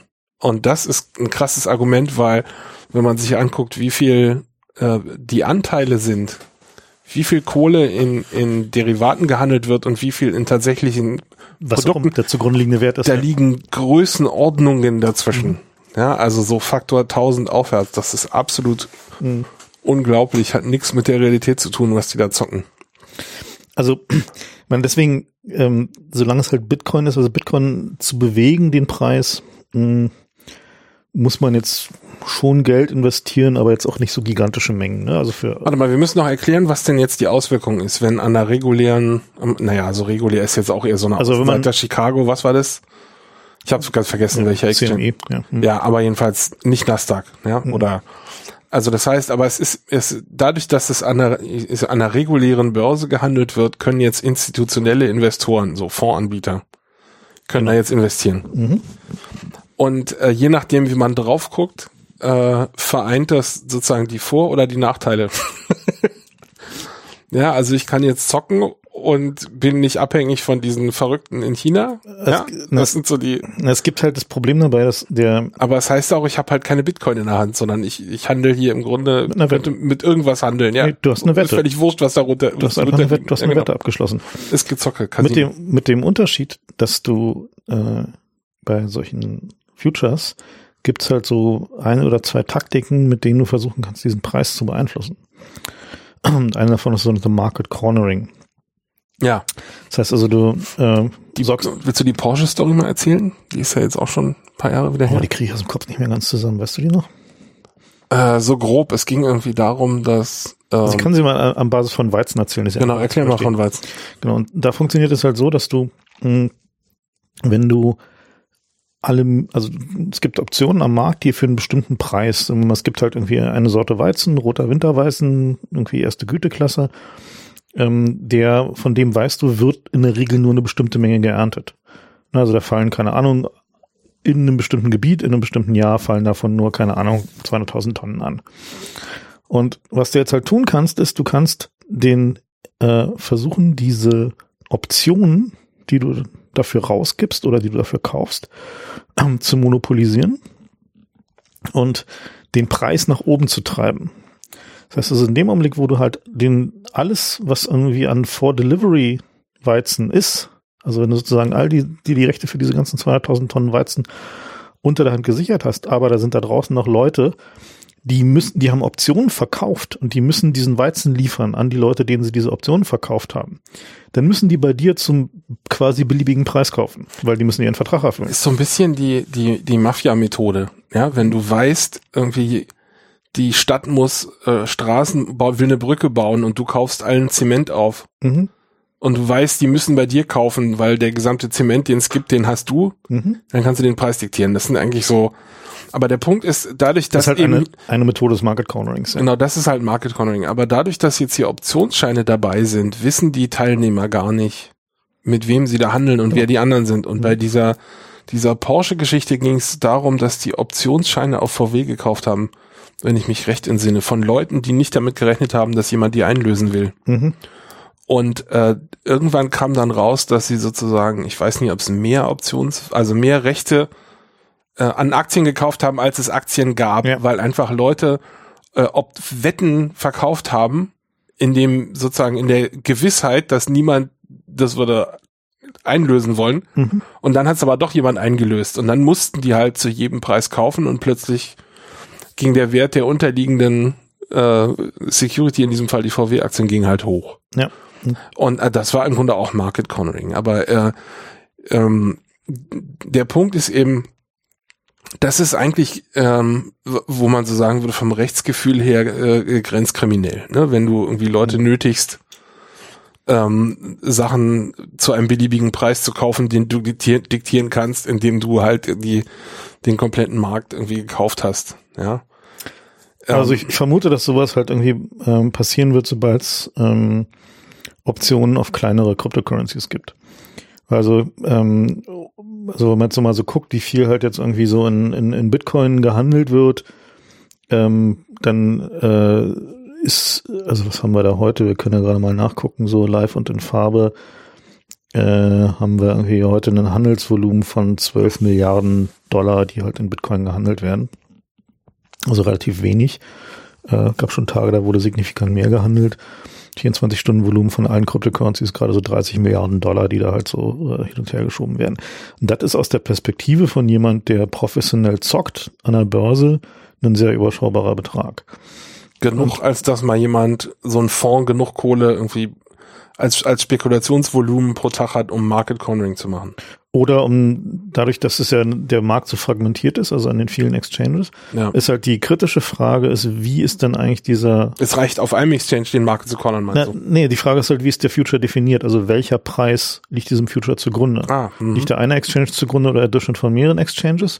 Und ähm, wenn, also, aber selbst wenn es mehrere Exchanges sind, ist das Marktvolumen, was da gehandelt wird, trotzdem immer noch so klein, dass mit einem, mit genug Investment dieser Markt tatsächlich irgendwie zu bewegen ist. Und das ist so attraktiv für die da daran, dass sie halt einfach, dass also für die großen Fische da dran, dass sie halt damit in der Lage sind, halt irgendwie den Markt dahin zu bewegen, wo ihre Futures sind. Und, und solange das nach oben ist, sind auch alle total zufrieden total damit. Zufrieden damit, ja. genau. Aber also man sollte vielleicht noch sagen, ähm, einer der, der Kriegsschauplätze im Moment ist die Frage, wie man den Bitcoin einschätzen soll. Ist das eine Währung oder ist das ein Investmentvehikel? Also und die, da gibt's eine, eine Aufsichtsbehörde in den USA, die da jetzt drüber nachgedacht hat, wie sie das einschätzen sollen. Und die, was davon abhängt, ist unter anderem die Frage, was für Regulierungen gelten für die Handelsplätze. Ja. Und das ist äh, schon relevant, denn so Sachen wie Insider Trading sind nur unter Strafe gestellt für Sachen, die als äh, so Investments gelten. Mhm. Ja. Äh, und und es gibt so diverse Tricks, die Banken machen können oder oder äh, äh, Aktienbroker machen können, um sich selbst zu bereichern. Ich sage jetzt mal als Beispiel, irgendein Fonds kommt und will 100.000 VW-Aktien kaufen oder was weiß ich, ist ja egal. Und der Fonds sieht diese Order, weil die halt bei ihnen im System ist und kauft dann selber ein paar Aktien erstmal für sich, macht dann diese fette Order, die den Preis hochtreibt und verkauft dann die wieder, die sie vorher gekauft hat. Das nennt sich Frontrunning. Ja, das ist so einer der. Damit ist Goldman 6 groß geworden. Ja, also diese Art von Sachen sind eigentlich reguliert und verboten. Nee. Und na klar. Frontrunning ist, äh, also die Frontrunning-Regulierung ist so fishy, dass sie. Also die wird nicht ordentlich umgesetzt. Da sind wir voll, ja. sind wir uns einig. Aber auf dem Papier ist es verboten. Ja. Und wenn du jemanden dabei erwischt, dass der das macht, kannst du äh, theoretisch empfindliche Strafen gegen den Fan kriegen. Aber dies ist, bei Bitcoin gibt's halt nicht mal die Regulierung, ja. Das heißt, das ist noch eine Stufe, noch eine Stufe gefährlicher. Das heißt, die, die müssen überhaupt keine irgendwie Zurückhaltung haben, dich zu verarschen. Ja, also da, da ist es halt so, dass die Exchanges halt sehr unterschiedliche Policies fahren und es gibt halt auch welche, die so, also die sich da um allergrößtmögliche Transparenz bemühen. Also wo du halt einfach dir den kompletten Feed einmal raw geben kann, lassen kannst und siehst, wann dein Trade reingekippt wurde, zu welchem Ding er ausgeführt wurde, was für andere Trades gleichzeitig passiert und sind. Also es ist halt ein. Aber da kannst du auch sehen, dass es dann irgendwie eine Stunde gedauert hat zwischen reinkippen und landet im Feed. Und dann, was machst du dann? Genau, dann hast du halt, ähm, ja, also das ist halt so ein. Na, ist nicht so, dass es da beliebig viele Exchanges gibt. Na, es gibt schon eine Menge Exchanges und es gibt auch durchaus Exchanges, von denen, also die nicht öffentlich anbieten, sondern die halt nur private sind. Das ist ja noch beschissen, oder? Wow. Noch, noch unregulierter. Noch, ich meine, sind halt. Wilder Westen ist halt wie Dark Pools, ne? Also, naja, also wie auch immer, ähm, wir haben uns da was überlegt. Und zwar. Ähm, Frank hat sich was überlegt. Ich wasche meine Hände in Unschuld. und zwar ist ja sozusagen die große Frage ist irgendwie, welcher Coin ist denn eigentlich der beste? Ne? Also ist jetzt Bitcoin oder ist es Monero oder Bitcoin Cash oder Zcash oder Bitcoin Gold oder äh, was haben wir noch? Dash oder Jota oder was auch immer. Von Jota habe ich jetzt ein paar echt vernichtende Zusammenfassung gehört. Ja, nicht all, die Mathematik ist nicht überall gleich gut. Ja, also jedenfalls, was wir machen werden, ist, wir werden ähm, euch demnächst die Option offerieren, dass ihr uns Spenden halt in allen in den Coins eurer Wahl geben könnt. Und äh, wir treffen dann in zwölf Monaten die Entscheidung, welcher, äh, welcher Coin der beste Coin ist. Also Frank möchte eigentlich eure äh, über, über Crowdsourcing herausfinden, welches die guten Währungen sind. Genau. Und da es ja schwierig ist, irgendwie, wie wir, also dir äh, auszurechnen, welches jetzt irgendwie der tollste Coin ist, wenn man irgendwie keinen Referenzwert hat, weil Fiat Money geht natürlich gar nicht, das sieht man ja vollkommen ein. Äh, werden wir das den also, Goldkurs nehmen. Der ist zwar auch manipuliert, aber ja, aber der ist zumindest halt stabil im Vergleich zu allem anderen. Der wird von unseren Leuten manipuliert. Nein, warte. Das waren die anderen. Gut, also wenn wir, also, also ihr kennt ja dieses, äh, habt ihr vielleicht mal sehen, dieses Bild von diesem einen Bettler, ich glaube in Kalifornien. Der hat dieses Prinzip erfunden, er hat gesagt, okay, pass auf, ähm, wir wollen herausfinden, Das ist auch ein welche, Libertärer, oder? welche Religion ist die am die wohltätigste Religion und hat halt einen Becher aufgestellt für jede Religion und gesagt, hier sind irgendwie Christen oder irgendwie Juden oder Moslems oder irgendwie, dann hat er die Christen nochmal aufgespalten in die verschiedenen Buddhisten. Kirchen und Buddhisten und so und hat gesagt, so, und am Ende des Tages guckt er halt, welche Religion ist die wohltätigste, indem er einfach zählt irgendwie, wie viel Dollar in, in welchem Becher sind. Und wir machen das genau dasselbe Spiel und sagen, wir finden heraus, welcher Coin der beste ist, indem wir gucken, äh, in welchem Wallet am, äh, in zwölf Monaten äh, am meisten liegt. Und dann äh, haben wir unsere Auswertung. Wird es dann in ein paar Tagen auf der Webseite geben. Ähm, ja, apropos Geld. Äh, da wir versuchen ja gerade noch so eine Regierungsbildung irgendwie. Ne? Also Ich habe die ja immer als schwarz-gelb beschrieben, als es noch schwarz-gelb war. Das fing an als freudscher Vertipper und dann habe ich es beibehalten, weil ich es einfach so gut fand. Das hat er sich dann auch, hat dann auch Und es hat, das hat dann so ein verbreitet, ja. Eigenleben Mhm. auch gekriegt. Ja, ja, Ja. eines Tages hat auch bei der Tagesschau sich jemand strategisch vertippt, wenn ich es mal bezeichne. Ja, aber es geht natürlich auch bei der Regierungsbildung um Geld und das beobachten wir auch so ein bisschen aus der Ferne und, und um Reputation. Und ähm, wir haben leider verkackt, jetzt hier so ein Popcorn-MP3 mitzubringen. Stellt euch Popcorn MK3 vor, ihr könnt es euch ja Genau. Ja, wir beobachten das, äh, als wären wir nicht betroffen. Das ist, glaube ich, die einzige Methode, auch wie man das machen kann. Also was mich daran halt so fasziniert, ist, dass die SPD ja sich quasi selber in so diese Situation von diesem Frosch im, im Topf mit dem wärmer werdenden Wasser begeben hat. Ne? Von auf gar keinen Fall und wir denken dann nicht mal drüber nach und es kommt überhaupt nicht in die Tüte. Weil, also was Vorsicht, Vorsicht. Hm? Äh, es gibt die Verschwörungstheorie, dass die SPD hier der schlauste Aktor ist. das müsstest du jetzt aber mal ein bisschen ausführlicher erklären, weil die Annahme ist jetzt nicht fand so. ich faszinierend. So nach dem Motto, die SPD tut am Anfang so, als seien die moralisch, seien sie moralisch getrieben und gehen in die Opposition, weil sonst die AfD die die stärkste Oppositionspartei ist und die Führung der Opposition übernimmt. Ja, so, also sie haben einen guten Vorwand und dann wissen sie, dass alle Jamaika und sonst was Optionen scheitern werden und sind sozusagen der Fallback, zu dem die CDU genau dann geht, wenn es komplett vor die Wand gefahren ist und wenn sie die Bedingungen vorgeben können. Was sie dann natürlich nicht tun, weil es halt die SPD ist. Aber so nach dem Motto, eigentlich kein doofer Plan. Good thinking, aber Wenn es irgendeinen An Anlass dafür gäbe, der SPD diese Art von, von äh, Bauernschleue und, und Taktik zuzutrauen, fände ich es ja eigentlich nicht schlecht. Ich meine, ich fände es ja gut, wenn wir hier mal zumindest einen, einen Teilnehmer in der Politik hätten, der mehr als aussitzen kann. So als Strategie. Aber es wirkt halt alles so ein bisschen, ich weiß nicht, als wenn es so die erste Regierungsbildung ist, die die machen. also Ich meine, seit 16 Jahren oder was steht, steht es an der Wand, dass es demnächst hier nicht mehr weitergeht mit Durchregieren. Und jedes Mal haben die dann doch noch irgendwie durchregiert. Und jetzt geht's halt nicht mehr und alle so, oh, hm, also ich bin da sind wir jetzt nicht drauf vorbereitet. Was mich ja da so ein bisschen dran erstaunt ist, dass die SPD ja eigentlich so sich so in den Nachbarländern sehr gut angucken kann, wie weit nach unten es für sozial- und demokratische Parteien gehen kann. Ja, also von, nehmen wir mal Niederlande, wo halt die Mehrheitsverhältnisse ursprünglich mal relativ ähnlich waren wie hier. Und die Sozialdemokraten sind, glaube ich, jetzt so bei sechs oder sieben Prozent oder so. Und äh, also die waren halt auch mal so immer zu in der Regierung und irgendwie so waren mal bei über 30 Prozent und so. Und jetzt sind sie bei so sechs, sieben Prozent. Und die, äh, da scheint auch kein, keine Grenze nach unten zu sein. Irgendwie so in, in anderen Ländern, also ähnlich in Österreich gerade, irgendwie äh, ähnliches Spiel, so, wo halt also klar ist, dass die, ähm, die Sozialdemokraten sich da halt irgendwie auch so weit verfilzt und versemmelt haben, dass es halt also überhaupt nicht mehr ging. Und sie jetzt halt eine richtig rechte Regierung haben, also quasi, naja. Ja, also geradezu äh, schockierend. Mhm. Also nicht nur rechts, sondern halt so auch richtig so tumbe Populisten rechts. Ja, so völlig transparenter Populismus. Nicht mal, die tun nicht mal so, als sei das was anderes. Mhm. Also ich bin ja immer, ähm, ich weiß nicht, ich habe irgendwie den Anspruch, zumindest ordentlich belogen zu werden. Ja? Ich möchte gerne das Gefühl haben, dass die sich Mühe geben, wenn sie mir ins Gesicht lügen. Aber das gibt's halt nicht mehr. Also es gibt da so einen, Trend. Äh, ich, also die einfache Erklärung ist natürlich, die die Sozialdemokraten sind einfach äh, haben Fehler gemacht. Ja, ähm, weil sie immer Juniorpartner in der Koalition waren und haben nicht gemerkt, dass das eigentlich die mächtige Hälfte der Koalition ist. Denn der vom, vom Seniorpartner erwartet man, dass er die Entscheidung trifft, aber der Juniorpartner kann immer Ja und Nein sagen. Das heißt, der bestimmt eigentlich, wo es lang geht. Ja, der kann sagen, ich, der, der Seniorpartner kann nicht sagen, ich habe keinen Bock mehr.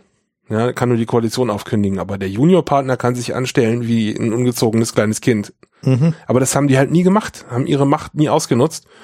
Und die CDU hat das aber, glaube ich, gesehen und hat einen Trend vorangetrieben, dass jetzt in den Koalitionsverträgen nicht mehr die Richtung vorgegeben wird, sondern bis zum Wording der, die Gesetze, die man zusammen machen will, wird da schon alles festgeschrieben. Ja. Und dann muss man sich fragen, wieso machen wir denn überhaupt noch die vier Jahre Politik? Warum? Das war in Holland übrigens ähnlich. Da haben war es halt auch so, dass die, ähm, weil denn alle Koalitionen im Wesentlichen nur noch die ohne Wilders waren. Also es war halt, also der einzige gemeinsame Nenner der Koalition da war halt mit ohne Wilders. Und, äh, und die waren sich aber so uneinig über das, was sie eigentlich tun wollten, dass sie genau alles aufgeschrieben haben. Ne? Das heißt, aber das ist doch eigentlich gut. Das ist hinaus, doch Politik. Na, darüber hinaus ging es halt auch nicht mehr. Aber daraus folgte dann halt eben, dass wenn irgendwas Überraschendes passierte. Na, aber was heißt ging nicht? Was heißt denn geht? Das, das finde ich absolut ein Non-Sequitur an der Stelle. Wieso, was heißt hier geht nicht? Das ist Politik. Du, irgendwas passiert und du reagierst darauf. Ja, aber ja, guck mal, im Moment sind wir. Es ging dann halt nicht mehr, weil die sich nicht einig waren, weil sie keine politische Richtung hatten. Na, dann muss man halt diskutieren, verdammt nochmal. Na, das haben sie dann halt getan und sie ja. wurden sich halt nicht einig. Sie konnten nicht ja, agieren. Ja, dann gibt's halt keine. Nein, nein, sie waren nicht mehr reaktionsfähig.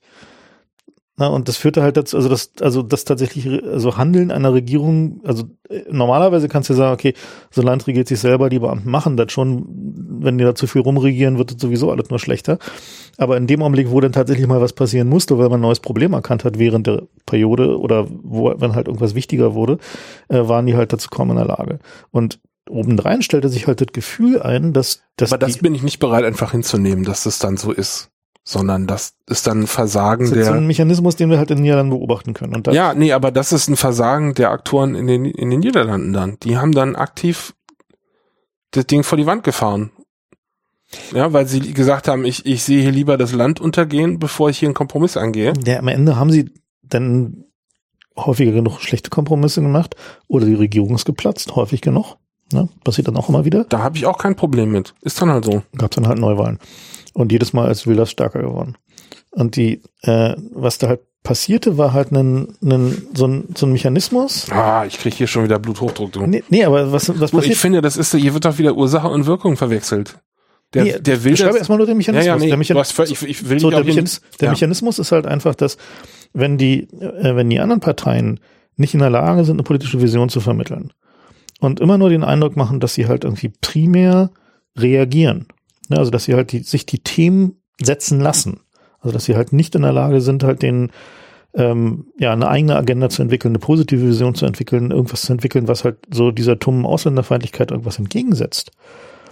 Dann führt es halt dazu, dass sie von so Leuten wie Wilders dann halt vor sich hergetrieben werden. In Deutschland dann halt die AfD.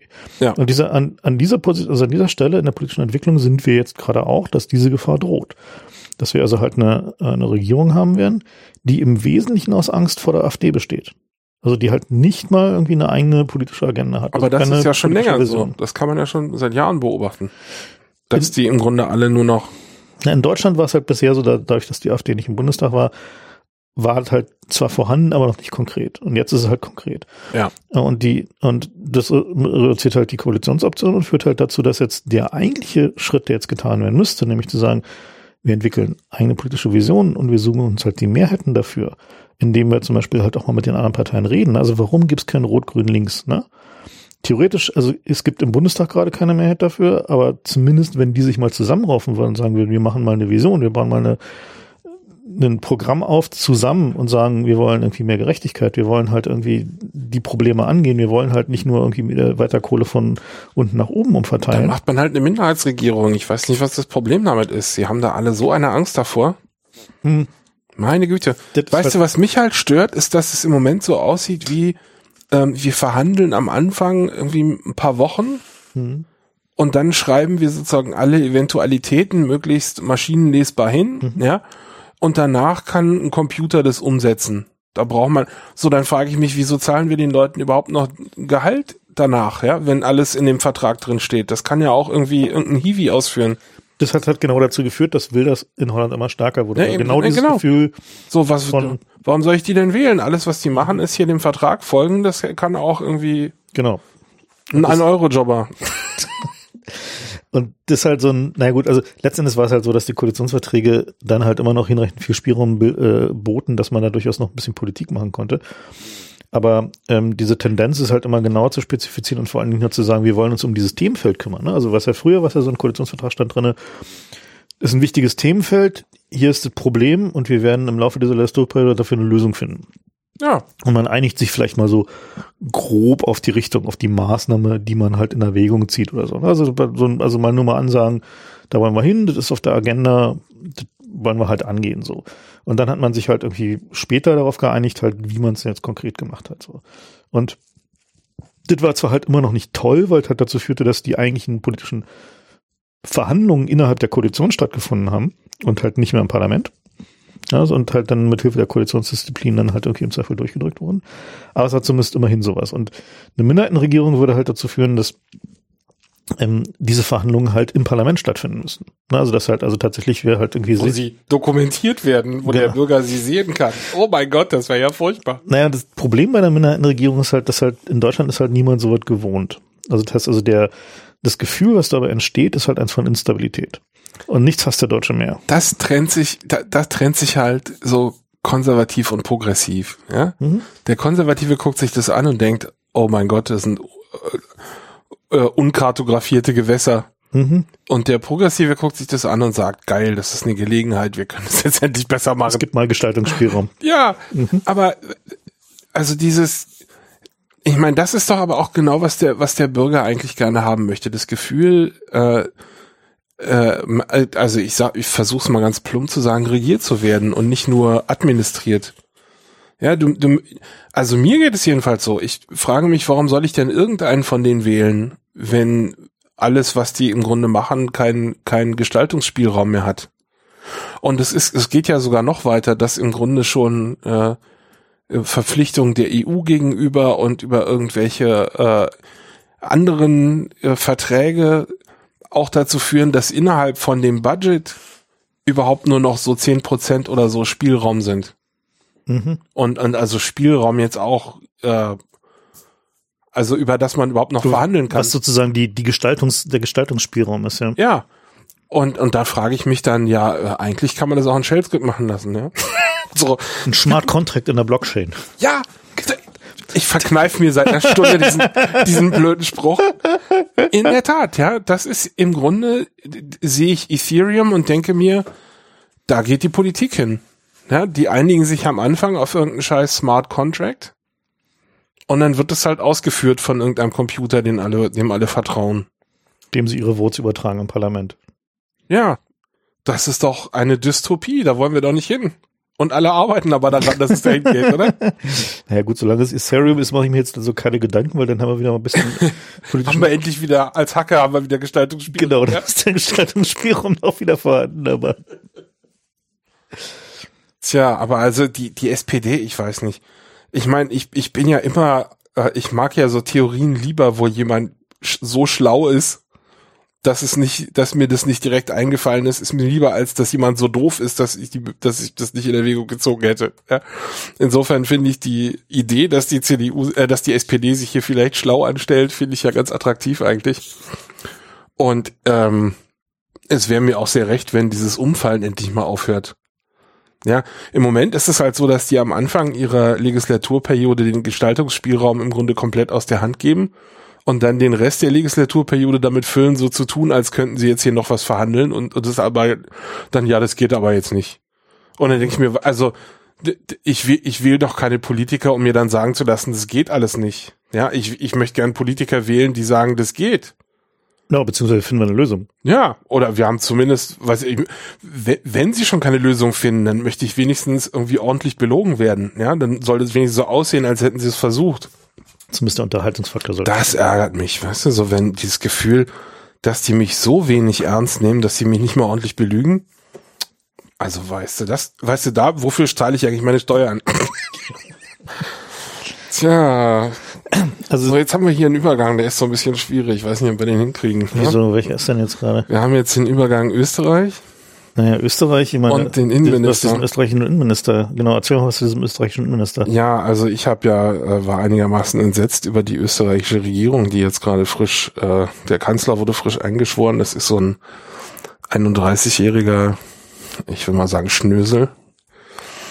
Der wirkt wie so ein Typ aus einer äh, Studentenvereinigung, rein, also rein äußerlich jetzt. Und von seinem so Gehabe, der ist so, so ein Typ, der die Talkshows irgendwie durchtingelt hat und hat dann da so knackige Statements rausgehauen. Ich würde mal sagen, in Deutschland vom, von der Figur her höchstens mit dem Lindner vergleichbar. Ja, so ein, so ein bisschen Gutenberg, so. Bisschen, ja, aber der ist ja nicht mehr. Aber ja, du hast mhm. recht. Also stimmt, so eine Mischung aus Gutenberg und Lindner, genau. und Lindner. Ja. So ein junger Schnösel, der irgendwie, der, wie alt ist der? 31? Ich meine, ich, ich, das ist wahrscheinlich auch eine Sache die mit dem Alter zu tun hat, dass man immer Leuten, die jünger sind, erstmal nichts zutraut. und Leuten, die älter sind, da, denen gibt man so Benefit of the Doubt. Ja, es kann sein, dass der was weiß und so. Aber ich meine, in den meisten Fällen ist es ja nicht so. Aber weißt du, ein 31-Jähriger, der sich aber geriert wie so ein, so ein Aristokrat, ja, der irgendwie äh, weiß, wo es lang geht. Und der, der kann überhaupt nicht wissen, wo es lang geht. Aber er ist halt die Hoffnung der Partei, weil die anderen so abgesattelt sind ja, vor allen Dingen der ist sozusagen der, der, also der sein Vorteil, sein großer Vorteil ist halt dadurch, dass er so jung ist, hat er halt noch weniger Leichen im Keller. Das ist halt sozusagen der. Ne, aber er ist halt nicht, er ist halt nicht befördert worden, weil er gut war, sondern weil die anderen alle. Populist ist ja schon echt gut. Nee, also ich will nicht sagen, dass ja, er kein guter Populist ist, aber mhm. die anderen sind alle abgetreten wegen irgendwelcher Skandale. ja. ja, wegen Skandalen. Also ich meine, es waren halt einfach echt die Leichen im Keller. Ist so, einfach ja. wirklich, ja. Also aber der, war, der ist halt der sozusagen, der, der. Der ist, ist wie eine FDP, ist der Überbleibende. Ja, ist wie der Lindner. Na, nicht, nicht nur Dütte, sondern der hat auch schon was für getan, dass er da hinkommt und mein letzten Endes hat er die, hat er die seine Partei erpresst, ja? Also ich will das nicht so darstellen, als wenn der doof ist, aber also der ist halt so als ein Politiker ist der schon, also der, der ist, halt, halt ein, ist halt so ein so ein Schnöseltyp, der bei mir erstmal so krasse krasse irgendwie negative Reaktionen ausgelöst hat, als ich den zum ersten Mal ja, gesehen habe. Ich meine, es ist halt so dieses dachte so, was ist das denn für ein Typ, ja? Ja. Und der ist jetzt Kanzler und da dachte ich mir, na gut, okay, also der ist Kanzler mit wem denn in der Koalition? Mit der FPÖ. Und die FPÖ, das ist so die AfD Österreichs. Ja, ich weiß nicht, ob das jetzt unfair ist. Nee, die Haider-Partei. Nicht, nicht, sehr. Ich weiß nicht, für wen es unfair ist. also, das ist halt, das sind, das sind äh, völlig undiskutabel. So, und während ich mich aufrege, habe ich dann mal ein bisschen Revue passieren lassen. Und das ist also, es gab ja diese Bundespräsidentenwahl vor einer mhm. Weile in Österreich, wo der eine Kandidat von den Grünen war, was ja auch tief blicken lässt. Keine der Volksparteien hat da hat es geschafft, einen, einen Kandidaten hinzustellen, der diskutabel gewesen wäre. Und dann haben sie sich auf den Grünen geeinigt und der andere war von der FPÖ. Und es sah bis zuletzt so aus, als wenn die FPÖ das gewinnt. Gegen alle anderen zusammen. Ja, und, und dementsprechend muss man jetzt auch diese Koalition sehen. Äh, die, die Österreicher sind, sind sozusagen froh, dass die FPÖ der Juniorpartner ist aber ist halt kein schwacher Juniorpartner, sondern die haben gerade sich sozusagen die komplette Exekutive geangelt. Die haben sowohl das Verteidigungsministerium als auch das Innenministerium. Und der Innenminister ist äh, der Typ, der dem Haider die, die Reden geschrieben hat. Das ist so der Propagandabeauftragte der FPÖ gewesen. Der hat so, so die ganzen furchtbaren Slogans für die Wahlplakate gemacht und so. Und ich dachte, na ja, wie schlimm kann es sein? Ich meine, das betrifft mich ja ja alles nicht, deswegen gucke ich da selten hin. Aber das sind dann so Sachen wie daheim, also daheim statt Islam. Das sind ja so, Sprüche von dem Innenminister. Das sind so Sprüche, die der zu verantworten hat, ja. Und ich so, ach du meine Güte, ja. Und der ist jetzt Innenminister. Und da weiß er, habe ich, hab ich dann echt eine Weile überlegt, ist es jetzt eigentlich schlimmer als bei uns? Oder ist es nicht besser? sollte man nicht sozusagen froh sein, wenn so ein Heißluftgebläse Innenminister ist, ist irgendwie besser, als ja. wenn es so ein irgendwie geschulter Operative ist, der irgendwie genau weiß, irgendwie wir machen hier, wir fordern mehr. Ich bin mir nicht sicher. Du hast da eine Meinung zu? Sag ja, also ich. Du hast lieber jemanden wie, wie, also dann, dann, Chili, der sich auskennt. Dann lieber so jemand wie de Maizière oder so, der halt irgendwie einen. Der zumindest nicht inkompetent ist. Na, der zumindest, ähm, würde ich mal sagen, also intellektuell satisfaktionsfähig ist und in der Lage ist, halt irgendwie einen, ähm, sagen wir, das Management von diesen Behörden, äh, selbst wenn ich mit seinen politischen Zielen nicht übereinstimme, dann zumindest doch in halbwegs professioneller Art und Weise irgendwie hinzubekommen. So. Na, aber der hat auch so ein paar Dinge rausgehauen in letzter Zeit, wo also meine, so, de Maizière, äh, meine de Maizière ist jetzt halt so ein, an so einem Punkt, wo der halt immer weiter nach rechts abdriftet und immer krasser wird. Aber das ist, kommt auch mit dem Amt, oder? Ich glaube, das kommt aber auch. Haben wir schon mal einen Innenminister erlebt, der, der das nicht gemacht hat? Ich wüsste nämlich nicht. Ja, schon wenn dann eine Weile her. Also, ja. aber echt lange her dann. Hm. Aber die, also ich glaube, dass die, also zum einen kommt es mit dem Amt, klar, weil natürlich auf da immer die Forderung der Sicherheitsbehörden zu vertreten hast. Aber jetzt ist natürlich auch äh, klar, dass die CDU halt Angst hat davor, dass die AfD ihn halt noch weiter halt äh, von ihren Wählern abgräbt. Und das zu verhindern ist natürlich auch Aufgabe von de Maizière und deswegen stellt er sich jetzt halt hin mit irgendwie Forderungen wie halt irgendwie hätte gerne physische Backdoors in Autos und Alarmanlagen, äh, also die Hersteller verpflichten, da irgendwie Hintertüren einzubauen, was halt die erste Herstellerverpflichtung zu Hintertüren überhaupt wäre. Und äh, das ist also eigentlich ganz interessant, weil dieses, also die, was da kam halt von dem Rechercheverbund, klang ja so, als würde auch Hintertüren halt in irgendwie allen möglichen Digitalgeräten fordern. Ähm, das war aber gar nicht ursprünglich die Intention dieses Papiers, sondern was die halt wollten, ist hin, also Hintertüren bzw. Herstellerkooperationsverpflichtungen bei Autoalarmanlagen und Gebäudealarmanlagen, also bei Dingen, die halt auf Dinge aufpassen so. Und da kommen wir natürlich in eine sehr interessante äh, Fragestellung rein, nämlich wem vertraut man denn noch so, wenn man sich jetzt eine Alarmanlage kauft, so irgendwie, woher weiß ich denn, dass die mir halt im Zweifel halt auch gegen die Polizei hilft oder habe ich gar kein Recht mehr dazu, irgendwie, dass meine Alarmanlage mir gegen die Polizei hilft. Ich fand das auch sehr interessant, aber aus einer anderen Perspektive, weil ich habe ähm, so ein so ein also ich will nicht sagen von langer Hand geplant, aber es wirkt, es wirkt so fast, als wäre das aus einem Guss, ja, dass du erst äh, Fake News machst, um die die Medien irgendwie zu, zu diskreditieren und dann äh, hängst du dich an die die Rhetorik gegen der gegen die die die Wirtschaftskrise und was weiß ich die die Industrie der kann man nicht trauen. Und dann kommt sozusagen als letzter Ordnungsfaktor kommt die kommt die Regierung und sagt hör mal den Firmen traut ihr doch eh nicht. Dann wollen wir die jetzt mal regulieren. Ja so das schwingt so ein bisschen mit. Also das so, pass auf, wir, wir als Polizei, wir sind die Letzten, denen man hier noch vertrauen kann. Und wenn wir da Hintertüren einbauen, ja, diese ganze Rhetorik gegen, gegen Facebook, der ich mich zwar inhaltlich gerne anschließe, hat aber zu so einer Atmosphäre geführt, wie die wollen euch eh alle verarschen, ja. Und zwar nicht nur Facebook, sondern auch so die, die Handy-Anbieter Google natürlich sowieso. Gegen Apple war die Rhetorik jetzt nicht so doll, weil die auch inhaltlich die sich nur, nicht so viel Angriffsfläche an der Stelle. Außer bei ihren Steuern. Ja, aber das ist doch aber im Grunde derselbe äh, Vektor, oder? Dass du sagst, irgendwie, die sind nicht vertrauenswürdig, die bescheißen uns alle, ja. Und dann ist es nämlich viel einfacher zu argumentieren, warum wir den jetzt Hintertüren reindrücken. Wenn das eh alles Verbrecher sind. Komme ich jetzt so mit der Logik nicht so ganz mit. Nee, nicht Logik, sondern so äh, gefühlsmäßig. Wer, wer würde denn eine Firma verteidigen, von der wir das letzte halbe Jahr gelesen haben, irgendwie. Du meinst sowas wie die Autohersteller? Nee, ich meine jetzt sowas wie Google, Facebook. Nee, naja, aber in dem Fall sind es halt die Autohersteller. Ja, die, ja, natürlich, auch. Also ja. jetzt nicht die, ich meine jetzt nicht so Gebäudealarmanlagen, aber so hat auch niemand dieses Papier verstanden, ne, wenn du mal guckst. Nee, aber es ging halt zum Beispiel darum, dass irgendwie äh, Autos halt Bescheid sagen, wenn sie halt verwandt werden.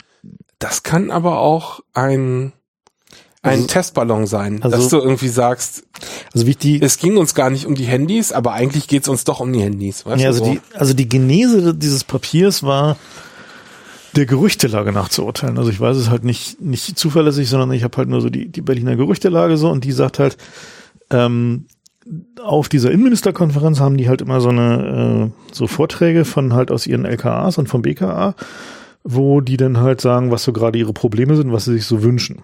Ja. Und da hatten sie dann halt wohl Probleme mit insbesondere Autoalarmanlagen und äh, Gebäudealarmanlagen und Zutrittssystemen die äh, sie halt nicht überwinden konnten, weswegen sie halt irgendwie Sachen nicht verwanzen konnten. Na, also halt irgendwie so in, gut und daraus folgt halt schon. Aber warte, wenn mal, sie eine Genehmigung, wenn sie eine Genehmigung für Verwandten Moment, bekommen, Moment. Seit wann verwanzt man denn irgendwelche Großkonzerne? Ich ja, dachte, es geht ja nicht um Großkonzerne, es geht um also meine Alarmanlagen kannst du ja im Aldi kaufen. Nein, aber aber das sind doch wohl die Alarmanlagen, die die. Nein, nein, da ging es um normale Alarmanlagen. Ist nicht dein Ernst, oder? Das, so das Privatapartment vom Drogendealer ist Hm? mit Alarm ernsthaft? Ja. Da scheitern die an den Alarmanlagen? Zumindest hatten sie da wohl Das so darf ja wohl nicht hatten sie wahr da wohl sein. so, so Probleme, ja. Und ähm, Wie inkompetent sind Also die denn? insbesondere ging es halt darum, dass, dass die halt irgendwie silent dann halt irgendwie SMSen oder WhatsApp-Messages schicken und äh, so Sachen, ne? Und dass sie dann halt irgendwie sozusagen nicht, also die, da nicht die Alarmanlage losgeht, sondern es einfach nur Bescheid sagt, wenn halt irgendwie der, die versucht haben, das Auto zum Beispiel zu verwanzen oder die Hütte. So und Boah, das, warte mal, das flasht mich ja jetzt. Das kann doch nicht wahr sein, dass die an so einer Aldi-Alarmanlage scheitern. ich weiß jetzt nicht, ob es eine Aldi-Alarmanlage war. Also, also es gibt da auch schon noch höherwertige Produkte. Echt scheiße, ich hätte doch Popcorn mitbringen sollen. Ja. Verdammt. Also wie gesagt, ob es jetzt eine Aldi-Alarmanlage war, weiß ich nicht, aber jedenfalls halt, also die Gerüchtelage ist halt, dass es halt irgendwie eine, ähm, also dass halt mehrere Fälle waren dass sie halt sozusagen so ein Pattern äh, ausgemacht haben und dann eine Lösung für suchten. Und dann entstand daraus dieses Paper, dass sie gesagt haben, so ja, wir hätten gerne irgendwie eine Herstellerkooperationsverpflichtung. Also dass der Hersteller verpflichtet ist, irgendwie auf ein Begehren eines äh, Strafverfolgungsorgans, was halt irgendwie mit einer STPO-Anfrage kommt und sagt, wir hätten hier gerne mal äh, denen dann halt zu helfen, sprich also halt eine Hintertür einzubauen. Und ähm, und dat, dieses Paper eskalierte dann offensichtlich so ein bisschen hin zu einer technisch generischeren Formulierung. Also dass es halt irgendwie um eine Verpflichtung von Herstellern zum äh, Kooperieren ging bei dem ähm, äh, ja, Überwinden von Schutzsystemen oder so ähnlich. Also Das so eine, Scheiße. so eine generische Formulierung so. Und dann äh, kam mit irgendwie an irgendeinen Journalisten dieses Paper und dann eskaliert die Sache natürlich in der Presse und dann hatten sie halt so ein Problem und haben auch so rumdementiert und gesagt, so war es ja gar nicht gemeint und so.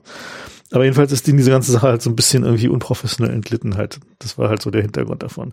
Aber Aber, es passte halt eben ins Bild. Wenn du dir jetzt halt irgendwie anguckst, so, was de Maizière sonst noch so absieht, jetzt zum Beispiel mit der Videoüberwachung und Gesichtserkennung.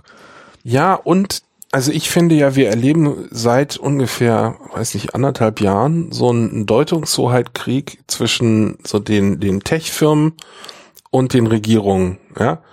Dass äh, die Regierungen fordern irgendwelche Krypto-Hintertüren und die Tech-Firmen oder gerade Apple hat ja da irgendwie sich dann geweigert und Microsoft, also es gibt so einen Krieg darum, wer schützt euch eigentlich vor wem? Wer ist hier der Gute und wer ist der Böse? Zwischen den, den Tech-Anbietern und den Regierungen. Und eigentlich hauptsächlich in den USA, aber das ist natürlich eine, eine Frage, die sich auch bei uns stellt. Wenn jetzt, äh, sagen wir mal, die, die, die äh, Polizei gern eine Hintertür in irgendeinem Messenger haben möchte, ja, ist es dann, wer, wer schützt uns hier vor wem? Sind die Polizei automatisch, ist es, sind es automatisch die Guten oder ist es legitim oder ist es sogar vielleicht deren Pflicht von dem Messenger-Anbieter dann zu sagen, wir machen das nicht einfach auf Zuruf. Also die, diese, diese, diese, die, die Frage, wer hier eigentlich den, den Bürger vor wem schützt, ist im Moment offen, finde ich. Und, und da, in dem Kontext ging es mir auch gar nicht so um die konkreten Forderungen in diesem Papier, sondern das ist einfach ein, ein weiteres Scharmützel äh, auf dem Gebiet. Es wirkt so ein bisschen wie so ein, ich sag mal, so ein Indiana Jones Film, wo die irgendwie so eine Wand abtapfen, ja, um zu sehen, wo ist hier die Schwachstelle, ja, was sie, so, wir haben angefangen mit den, mit den Handys und dann haben wir so ISPs haben irgendwie kriegen Polizeibriefe und dann hieß es Hintertüren irgendwie, wir müssen ins Routing eingreifen und, und dann Telefonnetz wird sowieso und Wanzen, also, aber sie klopfen im Grunde überall und gucken, wo, wo ist eine Schwachstelle, wo kommen wir rein. Dann hieß es die Autos, die USA sind da ja auch äh, vorne. Da gibt's schon im Gesetz festgeschrieben, irgendwie Peilsender im Auto, dass irgendwie die Autos über die Erste-Hilfe-Systeme irgendwie ortbar sein müssen und dass sie aus der Ferne von einem sie verfolgenden Polizeiwagen aus irgendwie remote abgeschaltet werden können und so. Also die, das ist, glaube ich, ein, ein internationaler äh, Krieg gerade. Wer hier so soll uns die Privatwirtschaft vor der Polizei schützen oder nicht? Und die, die Fragestellung an sich wäre ja, ich sag mal, in den 70ern oder so völlig absurd gewesen. Oder? Also, ich weiß nicht, ob sie völlig absurd gewesen wäre, weil zu Zeiten Ja der, gut, also Stammheim und so, okay. ja, zu Zeiten der RAF wäre es also, glaube ich, ein, Aber es ist schon eigentlich absurd, dass wir überhaupt darüber reden, ob uns jemand vor den Übergriffen der Polizei schützen muss. Das, das sagt eigentlich schon so viel über den Zustand der Gesellschaft aus, dass man ernsthaft über diese Frage nachdenkt. Und dass Google zum Beispiel diese, diese Transparenz irgendwie Offensive fährt für Seiten, die ihnen mit von irgendwelchen Regierungen abgeschossen werden.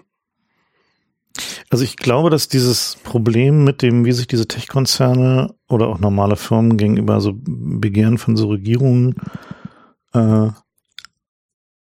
stellen, hat eine Menge damit zu tun, dass es jetzt halt offen ist. Also früher funktionierte sowas oder auch heute noch funktioniert sowas ganz viel informell. Also wenn du halt zum Beispiel ja mal hast du einen Türschlosshersteller, ja. Äh, die haben. Oh, jetzt kommen hier die guten Stories.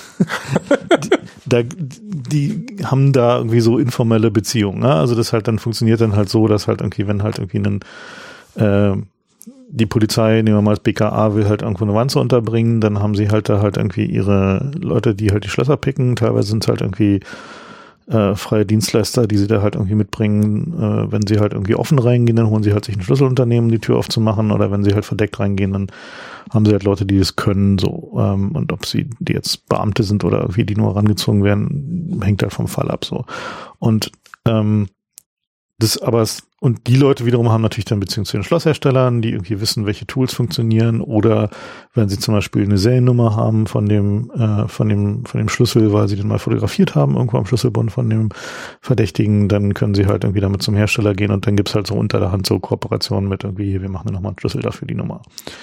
So, oder zum Beispiel halt, oder Tresore, es ist halt irgendwie auch so, da gibt's halt irgendwie dann irgendwie so Bohrschablonen, die halt irgendwie von den, den Tresorherstellern an die Firmen, die halt irgendwie professionell Tresore aufmachen, irgendwie verkauft werden. Das sind halt so große Papierschablonen, die klebst du halt auf die, vorne auf das Ding rauf und dann machst du da halt irgendwie ein Loch rein und dann hackelst du den Tresor auf. So, ne, und dann treibst du da wieder einen Der Wolfram. Schrank ist so gut wie offen. Und dann treibst du da einen Wolframstift rein, polierst und lackierst und dann siehst du das halt auch nicht mehr. So, also so eine, so eine Sachen, ähm, diese, also diese informellen Hilfen, die gibt's halt schon immer. Und so funktioniert das halt ja auch natürlich bei vielen Startups und bei, bei Internetfirmen. Wenn da halt die Polizei kam, sagte, hier, wir sind hier gerade an diesem Kinderschänderring dran und bräuchten mal eure Hilfe, gibt's nur sehr, sehr wenige Firmen, die dann halt gesagt haben, nee, ne, oder kommt mal wieder mit einem Gerichtsbeschluss. Sondern die meisten haben halt gesagt, so, naja, gut, klar, staatsbürgerliche Pflicht und so, und wir wollen ja auch die Bösen kriegen. Und das Problem, was die jetzt halt haben, ist halt, dass halt die Vielzahl der Systeme so groß geworden ist und dass halt die, die Mengen der Firmen, mit der sie auf diese Art und Weise interagieren müssen, so groß geworden ist, dass dieser informelle Weg, informelle Weg einfach schlicht nicht mehr funktioniert, weil vielleicht hat ihr Drogendealer halt irgendwie ein Schloss von irgendeinem Startup irgendwie an seiner Hütte dran, von dem sie noch nie gehört haben, wo sie erstmal nachgucken müssen, wo die sitzen. Ne? Oder wenn halt irgendwie Autoalarmanlagen Nachrüstkit so mit irgendwie noch irgendeinem Krypto-Messenger rangetackert, kannst du ja mittlerweile irgendwie in Software machen, ja. Also ist ja irgendwie kein Problem. Dann installierst du halt irgendwie da einen, eine gepatchte Single-App irgendwie auf deinem Android-Bordcomputer und dann kannst du dir halt irgendwie Nachrichten schicken lassen, wie es dir im Auto geht. So ist ja im Rahmen der technischen Möglichkeiten alles heutzutage kein Problem mehr. Und daraus resultiert halt dieses, dieses Begehren halt zu sagen, sie brauchen halt irgendwie irgendeine institutionalisierte Kooperationsmöglichkeit. Aber wozu es dann natürlich denn führt, ist, dass es halt natürlich nicht wieder im Einzelfall und nur im besonders schweren Fall und so weiter angewendet wird, wenn so ein Ding einmal besteht, sondern halt dann normal regelmäßig. Und das ist halt das, das tatsächlich große Problem, weil die drei Fälle, wo sie den Leuten mal eine Wanze in die Hütte tun, so, ähm, und weil ich meine, das hat ja sehr hohe Voraussetzungen irgendwie. Einen Wissen wir das oder ist das eine Befürchtung? Was? dass das automatisch irgendwie leichtfertig benutzt wird, wenn der Weg nicht mehr naja, also meine, steinig ist. Also wir gehen wir mal den, den hypothetischen Fall durch. Also ja? es gibt so Einzelfälle wie irgendwie den, den Finanzbeamten, der erwischt wird, wie er bei seinen Nachbarn guckt. Das sind keine Einzelfälle. Ja, aber wo, woher wissen wir das? Also es gibt, man weiß ja immer nur von so ein paar Fällen, Genau, aber und dann hat man halt, so und dann hat halt, man so geraune. Das sind halt viele Fälle. Gibt es da belastbare Zahlen? Also es gibt mal Leute, die haben mal versucht haben zusammenzutragen, was es so an bekannten Fällen gibt, wo Leute halt vor Gericht verurteilt wurden deswegen oder Strafbefehle bekommen haben und ähm, das sind halt mehrere Dutzend pro Jahr. So, also von irgendwelchen Beamten, die halt irgendwie ihre Einsichtsrechte irgendwie missbrauchen. Und das ist halt nur eine Dunkelziffer. Da, also ist halt nur, nur die, die, wo es dann halt zur Anzeige kam. Und, aber lass uns mal nicht, nicht da abgleiten, weil der Fall ist, den, den lass, ja. lass mal den mal rauslassen, weil der, der führt, führt uns auf den Irrweg. Ähm, interessanter ist halt der Fall, ähm, wenn diese Mitwirkungspflicht sich halt zum Beispiel auch auf die gesamte Software eines Autos erstrecken würde, wäre halt das Verwanzen eines Autos. Äh, oder die, äh, das Benutzen des Bordcomputers für einen Lauschangriff äh, auf die Telefonate, die da geführt werden, über den, das, auf die Freisprecherichtung im Auto, nur ein Software-Update. Na, das heißt, also, du hast halt quasi in, in einem Auto schon eine Situation, wie du so erst in ein paar Jahren in einem Smart Home haben wirst, dass also quasi einen Computer gibt, der die Herrschaft über alles, was in diesem Auto passiert hat, hat. Also von den äh, der Kontrolle über dein das Audiosystem in deinem Auto mit allen Mikrofonen bis hin tatsächlich zu irgendwie, äh, naja, äh, Fahrkontrolle. Also ist halt äh, der. Na gut, aber ich will mal dagegen argumentieren, dass im Grunde du das auch ohne Kooperation der, der Hersteller machen kannst. Ja, ist aber sehr dauert, schwieriger. dauert halt länger und kostet mehr. Genau, sehr viel Aber es ist nicht so, dass es eine fundamentale Schranke gibt, solche Sachen zu machen, sondern das ist alles irgendwie ja. Hardware und Software. Natürlich, bloß in dem, in dem Augenblick, wo sie halt eine Kooperationsverpflichtung reinschreiben würden, würde es halt trivial einfach werden. Und wenn es trivial einfach ist, dann benutzen sie es massenweise. Haben wir bisher bei allem gesehen. Okay. Na, also das ist halt, der Punkt ist halt eher nur, wenn es halt tatsächlich irgendwie ein bisschen schwierig ist und also nicht dazu, also nicht einfach zu realisieren ist, ähm, gibt es eine irgendwie geartete natürliche Schranke. Und ähm, also gut, Wohnungsverwandten gibt's halt natürliche Schranke auch äh, bedingt durch die, äh, durch die richterlichen Voraussetzungen. Aber Autosverwandten zum Beispiel ist halt unter einem sehr, sehr viel niedrigeren, äh, also brauchst du eine sehr, sehr viel niedrigere Anforderung für. So, und wenn das halt irgendwie einfach so standardmäßig geht, dann wird's halt eben auch benutzt werden. Ja. Und dieses das greift mir gerade so ein bisschen in der Argumentation rein, an der ich so seit einem halben Jahr ungefähr arbeite habe dieses Jahr so ein paar Vorträge gehalten und da ging es eigentlich so ähm, Softwareentwicklung und Fehltrends. Ähm, mhm. Und eine der Sachen, die ich argumentiert habe, ist, dass wir immer versuchen, irgendwie Updates möglichst, also unsere Produktzyklen zu kürzen, damit wir sofort deployen können, eine neue Version. Und dass wir einen Updater haben, am besten, wenn das irgendwie ein Gerät im Feld ist, irgendwo over the air am besten. Ähm, und mein Argument oder meine Überlegung dazu ging bisher in die Richtung, dass wir dann die Schranke senken ähm, vor dem Release. Also es gibt keinen Anreiz mehr, das Release ordentlich zu machen, weil du ja patchen kannst. Mhm. Ja, du musst nur dafür sorgen, dass der Updater nicht betroffen ist, wenn da irgendwas mhm. ausfällt. Aber ähm, den Winkel, dass man mit diesem, diesem Trend der ja wirklich branchenübergreifend ist, dass man alles immer sofort updaten, neu bauen kann, dass man damit eben auch so Polizeistartgeschichten befördert. Das finde ich eigentlich ziemlich belastend gerade, muss ich sagen. Das finde ich so ein Winkel, den habe ich zumindest noch nicht angesprochen öffentlich. Aber wir, wir schaufeln uns sozusagen unser eigenes Grab. Ja, wenn wir in unsere Software überall Update-Möglichkeiten einbauen, heißt es eben auch, dass die Polizei da updaten kann. Wie gesagt, der wichtige Punkt dabei ist halt, dass wenn der Hersteller, also wenn es keine Kooperationsverpflichtung des Herstellers gibt äh, und der Update-Mechanismus hinreichend gesichert ist, dann besteht dieses Problem halt nicht in dem Augenblick, wo es halt eine Herstellerkooperationspflicht gibt, wird tatsächlich dieses Fundament irgendwie von moderner IT-Security, nämlich halt irgendwie möglichst einfach Updatability halt angegriffen. Naja, also ich sag mal, nehmen wir an, du versuchst es jetzt ordentlich abzusichern. Ja, das läuft im, in der Praxis dann darauf hinaus, dass du Code-Signing hast auf deine Firmware-Updates und dass du irgendwie über SSL oder sowas deinen dein Update-Kanal machst. Das sind, ist beides gesichert über einen privaten Schlüssel. Den könnte man auch mal beschlagnahmen, sage ich jetzt mal. Ja. Also wenn, wenn die Firma nicht kooperieren will und die Polizei sagt, irgendwie es geht hier um Terroristen, dann gehen die da halt rein und nehmen den Schlüssel mit. Also das ist nicht so, dass eine Firma sich da wirklich wehren kann. Und wenn wir diesen Kanal einmal geschaffen haben, dass das Auto nicht mehr in die Werkstatt fahren muss, um ein Firmware-Update zu kriegen und irgendwie an den Spezialgerät angeschlossen werden muss, ja, sondern das im Feld geht, ähm, dann zerschießen wir uns eben die Vertrauenswürdigkeit unserer kompletten Infrastruktur. Und nicht nur gegenüber der Polizei, sondern das kann dann auch irgendwie die NSA kann den Schlüssel mitnehmen. Was sie ja nun auch schon getan hat. Ja, haben sie ja gemacht. Mhm. Und das ist ein sehr besorgniserregender Trend, dass wir uns eigentlich auf nichts mehr verlassen können. Und zwar in zweierlei Hinsicht. Selbst wenn wir jetzt sowas hätten wie einen Korrektheitsbeweis, ja, ähm, sorgen die Updates dafür, dass es seit dem Stand, mit dem wir den Beweis angefangen haben, inzwischen schon fünf Updates gibt wieder. Ja, also die Software, das ist alles so, so in Bewegung, dass wir über die Systeme überhaupt keine Aussagen mehr treffen können. Zumal halt einfach der, die Menge an Komponenten, die in so einem System steckt. Und also auch, meine, wenn man sich so, ein, wenn man so, ein, so eine typische Auto-Firmware, ja, ja. ne? Da steckt halt der tonnenweise Open Source Software drinne. Ja, aber das ist ja nicht nur eine die Firmware, halt, sondern genau. du hast ein verteiltes System. Du kannst die einzelnen Komponenten gar nicht mehr in Separationen betrachten, mhm. weil die überhaupt nur hochkommen, wenn fünf andere Komponenten auch da sind. Ja. Und also ja, ich beobachte das mit großer Sorge. Ich habe vor ein paar Jahren mal geblockt, dass mein letztes Auto keine Elektrik, keine Elektronik drin hatte. Die Leute haben gedacht, das ist ein Witz, ja. Inzwischen habe ich gar kein Auto mehr. Aber wenn man sich so ein modernes Auto anguckt, da wird einem ganz schlecht, ja, finde ich. Also da, tatsächlich ist es so, dass halt hunderte an, an Mikrocontrollern, die über irgendwelche Netze miteinander reden. Also wenn man halt so ein modernes Auto anguckt, ist ja die häufigste Ursache von Problemen äh, sind Softwareprobleme und Sensorprobleme. Ja, na, also das wenig halt, überraschend, weil immer mehr von der Komplexität eben in Software genutzt genau. wird. Ja, beziehungsweise die immer mehr Komplexität hinzugefügt wird in Software. Ja. Also die ist ja, ist ja nicht so, dass Komplexität weggeht, sondern die kommt ja immer nur neu hinzu.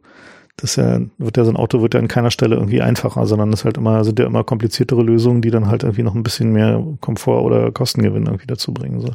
Ich habe mich auch mal gefragt, ähm, wie viel länger so ein Elektroauto-Akku halten könnte, wenn du mal systematisch die ganzen Controller rausschmeißen würdest.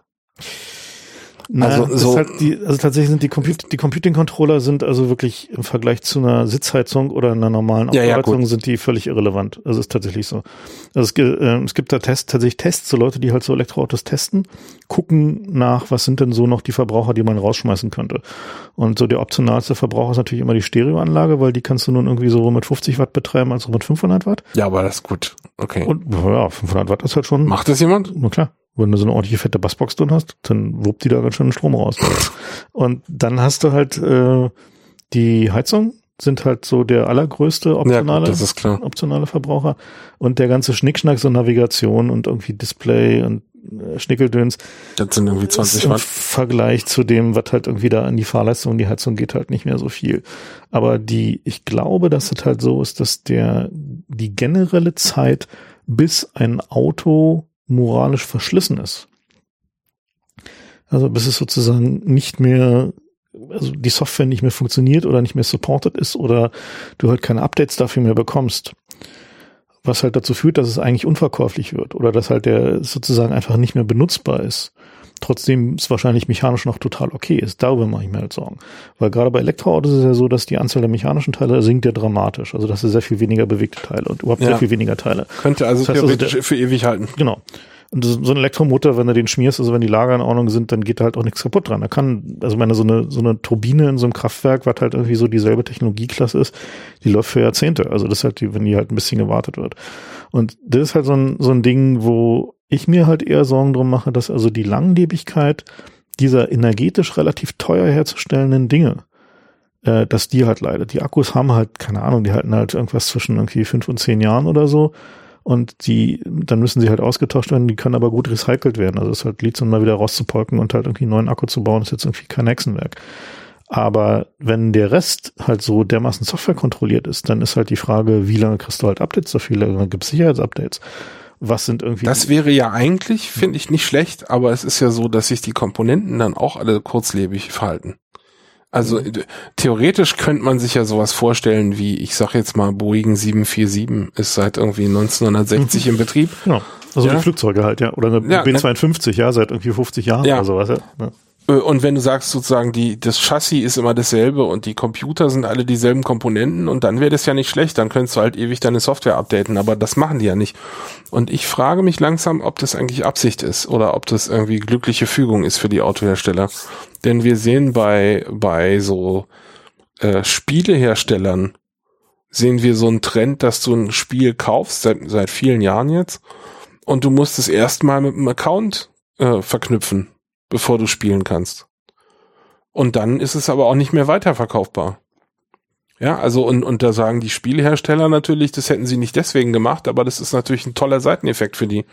Und ich frage mich, ob die Autohersteller jetzt auch auf so ein, so ein Ding auffahren und sagen, ja, also klar können sie das weiterverkaufen, das funktioniert dann halt nicht mehr so. Naja, eigentlich können sie das nicht tun, weil der, ähm, der Wiederverkaufswert spielt halt bei einer Autoanschaffung schon für viele Leute eine große Rolle. Weil die Frage halt irgendwie, wenn sie es halt nach irgendwie fünf Jahren oder sechs Jahren verkaufen oder so, wie viel ist denn der Wertverlust, ist halt für viele Leute schon ein essentieller Bestandteil ihrer Kalkulation für das nächste Auto. Ne? Aber es reicht ja, wenn es sich obsolet anfühlt. Es muss ja nicht wirklich obsolet genau. sein. Also wenn es halt, also wenn halt irgendwie die, die Software einen so großen Anteil ausmacht und nicht mehr updatebar ist. Und tatsächlich ist es häufig genug ja durchaus so, dass die Hardware einfach nicht mehr reicht. Also wir haben ja jetzt ja nur schon so ein paar Generationen von so irgendwie Onboard Computing in Autos, also zum Beispiel so ein Navigationssystem und so. Und da ist es halt einfach so, dass da reicht dann halt der Prozessor und der Speicher nicht mehr aus für die modernen Systeme. Weil sich niemand halt dann die Mühe macht, das halt so weit runter zu optimieren, weil die moderne Hardware ist halt so viel billiger. Und da hatten die Schneller. Die Japaner haben halt irgendwann mal angefangen zu sagen, so wir machen mal so ein Standard-Gefäßsystem. Also halt so ein quasi so ein Slot-in-Computer, den du halt einfach alle paar Jahre einfach tauschen kannst gegen das nächste dickere Gerät ist nicht so richtig weit gekommen, also ist bisher nicht Standard geworden und da brauchst du definitiv einen regulatorischen Eingriff, also da brauchst du eine... Intel ne? macht sowas gerade, die haben, es ist bisher so ein Marketing-Gimmick, aber die verkaufen dir so einen Checkkartencomputer mhm.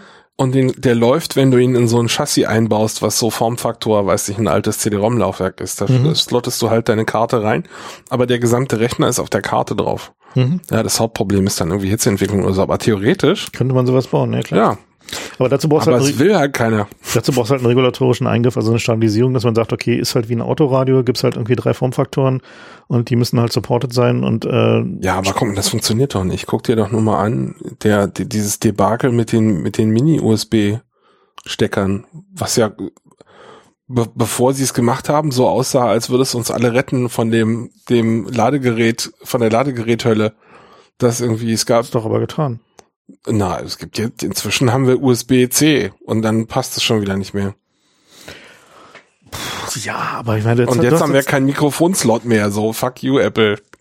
Ja gut, also ich meine, Apple war ja schon immer draußen dabei, aber die, ähm, aber ehrlich gesagt fand ich also tatsächlich diese Regulierung, dass die Chinesen gesagt haben, muss halt irgendwie entweder Mini- oder Micro-USB sein. Ja, fand ich auch total super, aber hat, es hat, hat nicht lange gehalten. Hat tatsächlich die Anzahl der Ladegeräte, die ich so betreiben muss, drastisch reduziert. Ja, ja, bei mir auch, aber. Also ich finde es, also dass man da ein bisschen. Ist schon wieder vorbei. Dass man da so ein bisschen Innovation drin hat, finde ich jetzt nicht tragisch. Also, ähm, wenn du dir mal die, die äh, CT-Artikel über die USB-Ladeprotokoll Aushandel Dinger da durchliest, dann willst du das auch nicht einsetzen. Hm. Also der, der Trend ist ja, dass man über so ein Kabel äh, vorher aushandelt beim Reinstecken. Wie viel Strom da kommt. Wie viel Strom da kommt. Und hm. da gibt's halt so Multilayer und, und die Industrie Selbstregulierung hat natürlich auf ganzer Strecke versagt. Das heißt, irgendwie, du kannst halt ein Ladegerät kaufen, was dann lädt, aber nur mit irgendwie zwei Ampere. ja, also es gibt jetzt halt verschiedene Ladegeräteklassen, die auf dem Papier irgendwie dieselben Standards sprechen, aber dann halt doch nicht. Also meine USB-C war mir ehrlich gesagt noch ein bisschen zu early adopter, als dass ich das irgendwie schon in meinen Alltag integrieren wollte. Ja, ich habe sozusagen eins der ersten Geräte davon gekriegt, als ich mir so ein, so ein Pixelbook, wie hießen die damals noch, Chromebook Pixel geholt habe. Die gab's hier gar nicht auf dem Markt, habe ich mir geholt, weil ich gerade drüben in Amerika war. Und der hat halt nur USB-C und einen USB-A-Slot für, für eine Maus. So ein Apple-Gerät quasi. Ist so, sozusagen ein Apple-Gerät, aber halt von Google. Und da ähm, also ich fand das total affig, aber inzwischen, also es ist eigentlich, eigentlich ist es nett, wenn es, wenn es vernünftig von der Umsetzung her funktionieren würde. So ist die von Stockholm-Syndrom? Nein, also ich benutze das ganz selten, aber so das Konzept finde ich eigentlich gut, aber es ist halt, funktioniert halt in der Praxis hm, nicht. okay. ne? Aber so die Idee mal zu standardisieren ist ja nett, nur das ist jetzt der wievielte Standardisierungsversuch, den ich Drei. sehe. Der dritte. Ja, und also ich meine, wenn du Firewire mitzählst, der Firewire war kein Ladestandard. Nein, aber so, um, um deine Peripherie anzuschließen. Ja gut, da gab's Dutzende davor. Das ist doch, also Priviranschluss, da brauchen wir nicht drüber seit reden. Seit Jahren werden wir hier, und das ist aber der letzte, den ihr brauchen werdet, weil der kann alles und dann so zehn Minuten später nicht mal, nicht mal hier bei, bei HDMI und so können die sich einigen. Das ist auch irgendwie, sobald du ein Gerät kaufst, nee, jetzt gibt's 1.4a und jetzt gibt's aber 2.0 und jetzt gibt's aber 2.1 demnächst. Nicht so, ja, Leute, was soll denn das? Ja. Das ist aber der technische Fortschritt. Nein, das ist Verarschung. Kundenverarschung. Aber egal, wir kommen hier gerade so ein bisschen vom Thema ab. Genau. Eigentlich wollten wir noch über, eigentlich waren wir bei Innenminister. Episches Abschweifen. Ach, es gab ja gerade noch diese Sachsen-Geschichte. Ich weiß nicht, was du da jetzt erzählen wolltest. Also die haben so ein, äh, ein, ein Panzer gekauft, so ein Truppentransporter. Also offensichtlich Militärhardware, ja, so gepanzert. Von Rheinmetall. Von, ja, da bleiben auch keine Fragen offen dann. Das ist halt so ein Militärbedarf. Und das Ding sieht schon aus wie irgendwie Krisengebiet, Kriegsgebiet. Ja, Ja, so Kriegsgebiet, ja. hält irgendwie Bombardierung aus, so von der Optik her. Und ähm, das kam dann in der Presse hoch, weil da so ein, so ein Zierradbestickung auf den Sitzen ist, Genau. die so ein bisschen aussah wie irgendwie. Also die haben da, also die Beschriftung ist ja Sondereinsatzkommando Sachsen. und das sah aus wie so ein Orden aus dem Dritten Reich von der Optik. hatte halt so das, so die von der Anmutung der Optik halt eher so ein, naja, mindestens Wehrmacht wahrscheinlich, aber eher so Nazi-Dingens. und äh, wie war das jetzt? Du hast da irgendwie mit, mit, mit den Frakturnerds in deinem Blog gekloppt? Ich hab nicht Äh, verstanden. also die Schrift ist halt Fraktur. Ja, das sind diese diese alten, was viele Leute mit mit dem Dritten Reich assoziieren. Dabei ist es eigentlich eine Sache, die das Dritte Reich abschaffen wollte. Und ich habe da so ein so ein Liegt das vielleicht an den Games, weil da die ganzen. ja ja natürlich, das Okay. ist die ganzen ignoranten Amis äh, glauben, das ist halt Nazi. Mhm. Ja, so. Und, aber der Punkt ist, ähm, Fraktur hat halt so, hat zwei S. zwei Zeichen für das kleine S. Das eine sieht aus wie so ein F ohne, ohne Querstrich, ist halt so ein, das lange S. Ja, und das andere ist so wie unser heutiges S im Grunde. So, und da gibt's halt Regeln dafür, dass du am, am, am Silbenübergang so oder beim, beim Wortende ähm, nimmst du halt das, das reguläre S, das wir heute überall benutzen, aber mitten im Wort, also wenn du sowas hast wie, was weiß ich, ähm, Blasen oder so, oder in diesem Fall Einsatzkommando, ja, das S, das S bei Einsatzkommando wäre halt so ein Binnen-S und da hätte man eigentlich das lange S genommen. Also sie haben sozusagen die, die, die Schrift sieht aus, wie man das aus so Neonazi-Szenen so, so kennt, dass die benutzen halt diese Schrift, weil sie glauben, es sei irgendwie eine Nazi-Schriftart, was es nicht ist. Also das ist schon, der, der Lacher ist, es gibt da so ein, ein Goebbels, äh, Goebbels Aussage, als sie im Zweiten Weltkrieg versucht haben, die Schrift komplett loszuwerden, wo sie das als, als Judenschrift bezeichnet haben, ums loszuwerden, ja. Und die, die Nazis wollten nämlich eigentlich Antiqua-Schriften haben, wie wir sie heute auch benutzen. Ja, ist halt modern, ne? Ja, war modern, haben alle anderen auch gemacht. Aber jedenfalls, das heißt, sozusagen die, die falsche Schriftart und ähm, das falsche S. Und dann hat mir noch jemand äh, äh, so einen Link geschickt zu dem Logo vom Sondereinsatzkommando von Sachsen und das sieht aus, als wenn es das falsche Logo ist. Ähm, aber es ist nicht so richtig gut erkennbar und es kann auch sein, dass diese Website einfach eine alte Version von dem Logo hat. Also das glaube ich jetzt nicht, dass die so doof sind, das falsche Logo. Das wird doch umgetauscht, oder? Also das kauft, das nehmen die doch dann nicht ab. Na, also ich weiß nicht, also ich glaube, so eine Details, die halt irgendwie bei so Du Hardware. kaufst doch nicht irgendwie einen Wasserwerfer 10.000 und da ist dann die falsche Schrift drauf. Ja, aber das ist ja innen. Naja, egal. Aber jedenfalls, der eigentliche Lacher an dieser ganzen Geschichte war, dass sie einen Tarnmodus haben, den In sie diesem Auto. in dem Artikel bezeichnet haben als Undercover-Modus. Und ich dachte, das ist der Postillon.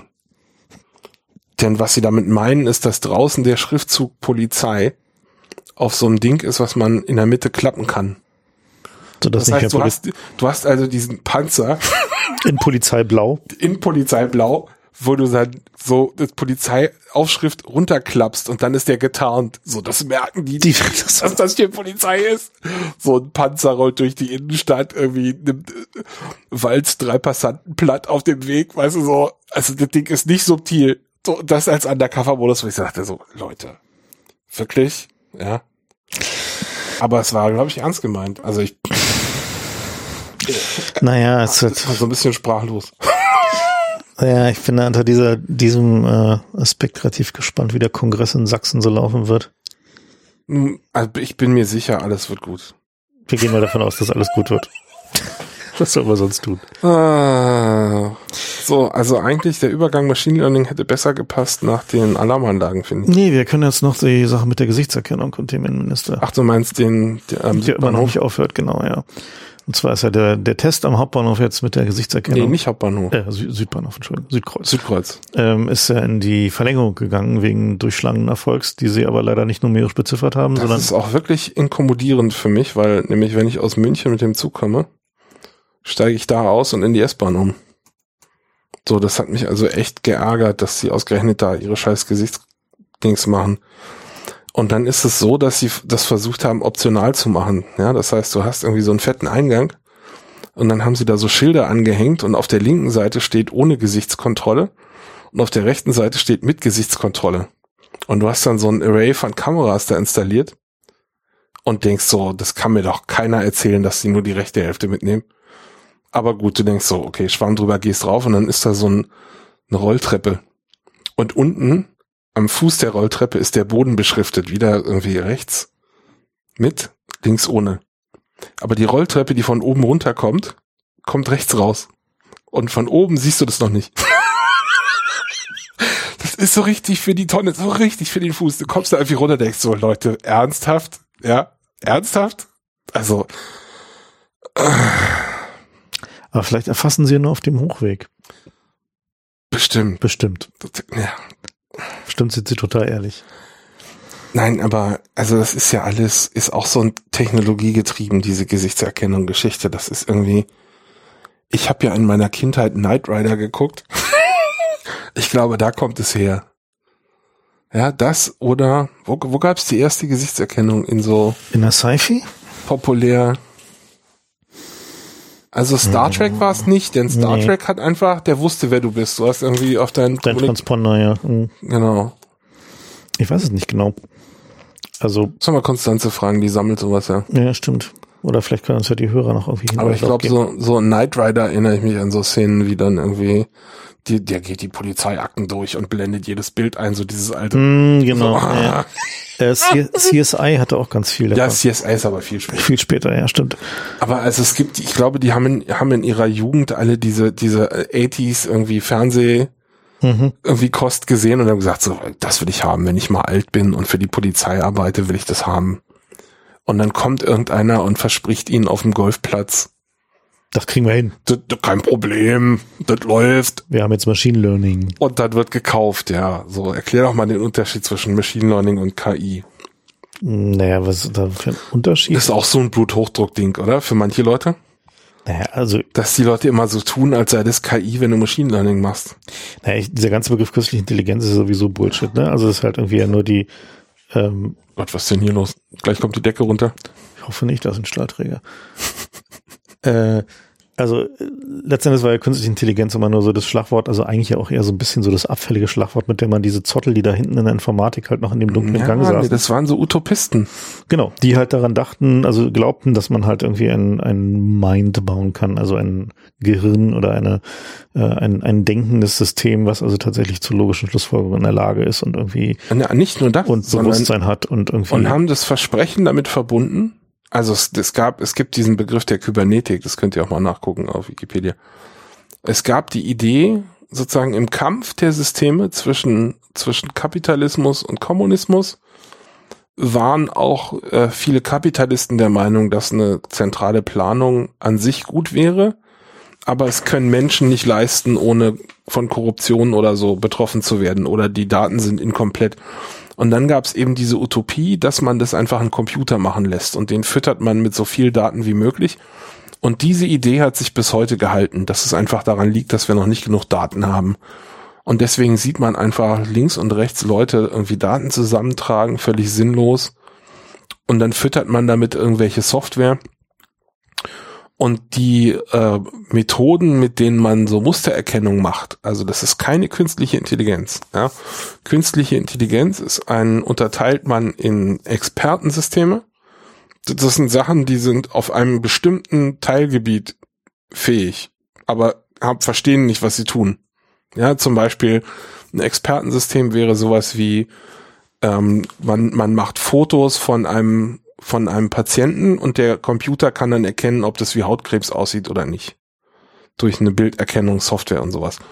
Ja, das, das ist, was man mit Machine Learning macht heutzutage, diese Art von Sachen. Aber eine, eine generelle künstliche Intelligenz soll eigentlich mehr können, soll sowas können wie eine, eine in, in, in äh, Sprache reinkommende Anfrage zu verstehen und beantworten zu können. Eine Möglichkeit von künstlicher Intelligenz. Aber ich meine, ja, also, das ist natürlich also eine die, Definitionsfrage. Also die, also die, ähm, die bessere Definition ist halt einfach äh, zu sagen, es gibt halt irgendwie äh, General AI, also halt quasi eine dem menschlichen Hirn irgendwie ähnliche generische künstliche Intelligenz und es gibt Narrowband AI, das heißt also, die halt einzelne Fähigkeiten des menschlichen Hirns abbildet äh, und die dann halt dafür sehr gut, also wie zum Beispiel Mustererkennung oder Autofahren oder sonst irgendwie solche, also Dinge, die halt, also sagen wir nur eine, eine schmale, also einen schmalen Teil der Fähigkeiten machen und da sind wir gerade. Also das Na Moment, also das, das muss man, das muss man auch nochmal, auch nochmal trennen. Autofahren können die nicht, die haben nicht verstanden, dass sie ein Auto fahren. Das ist kein, es ist keine Maschine, die verstanden hat, was ein Auto ist, sondern es ist. Ja, zum Autofahren muss ich es auch nicht verstehen. Ja, das ist aber genau der, der. Deswegen ist er narrow. Das ist der wichtige, ja, aber darauf will ich gerade hinaus. Das ist mhm. der Teil, den man verstehen muss. Was wir verstanden haben, was wir können, ist sowas wie Mustererkennung, also sehr eng begrenzte kognitive Sachen nachbauen. Ja, wir können Software bauen, der gibt mal ein Foto und die erkennt ein Schild.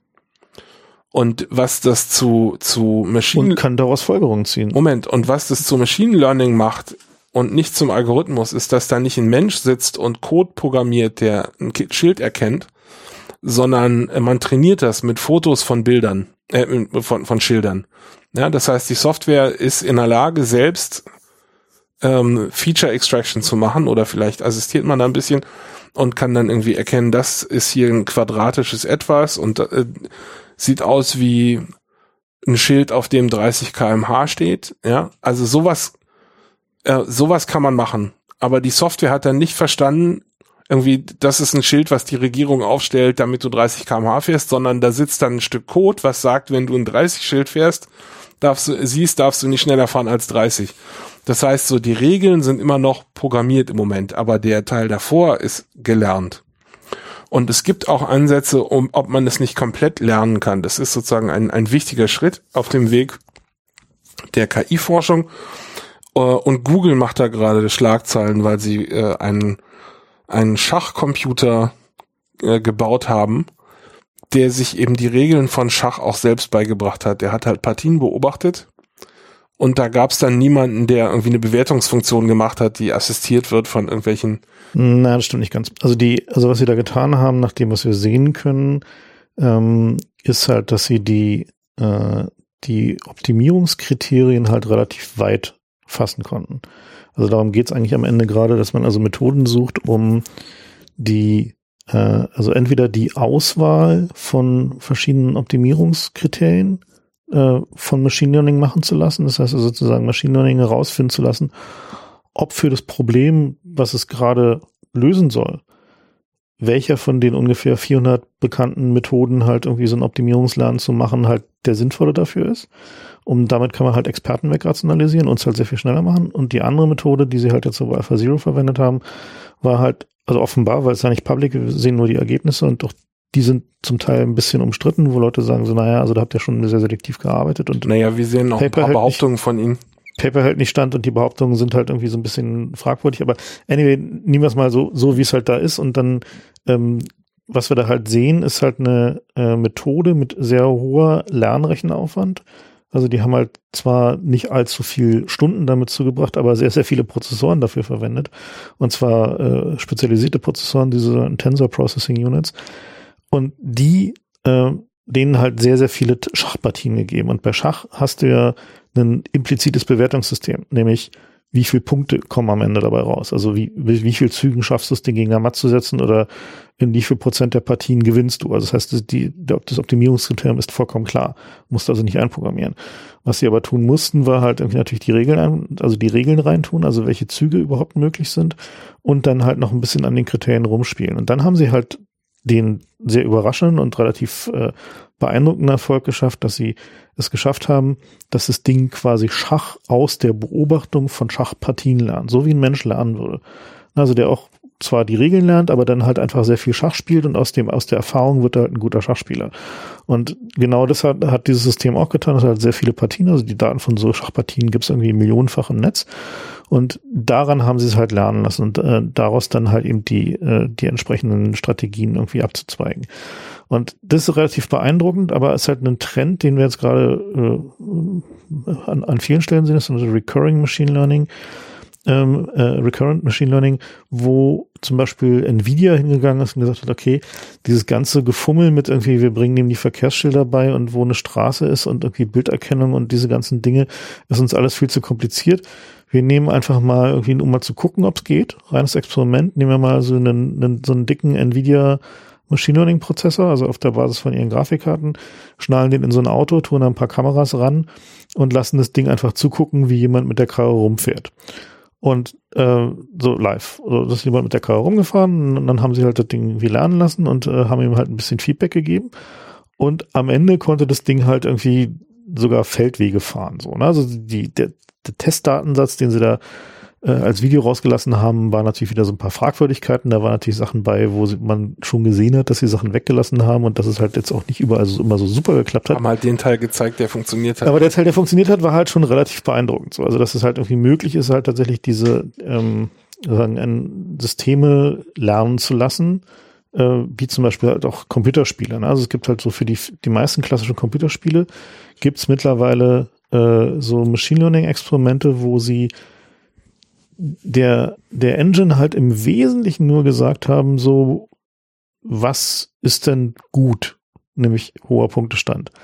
Und haben dann halt irgendwie das Ding selber versucht lassen rauszukriegen, was irgendwie aus den Pixeln muss, wie Breakout zum Beispiel. Und die haben dann beschissen, stellt sich raus. Genau, die haben dann halt alles genommen, was geht. Die sind halt irgendwie, die, die müssen ja nicht nach den Regeln spielen. Das können ja machen, wie sie wollen.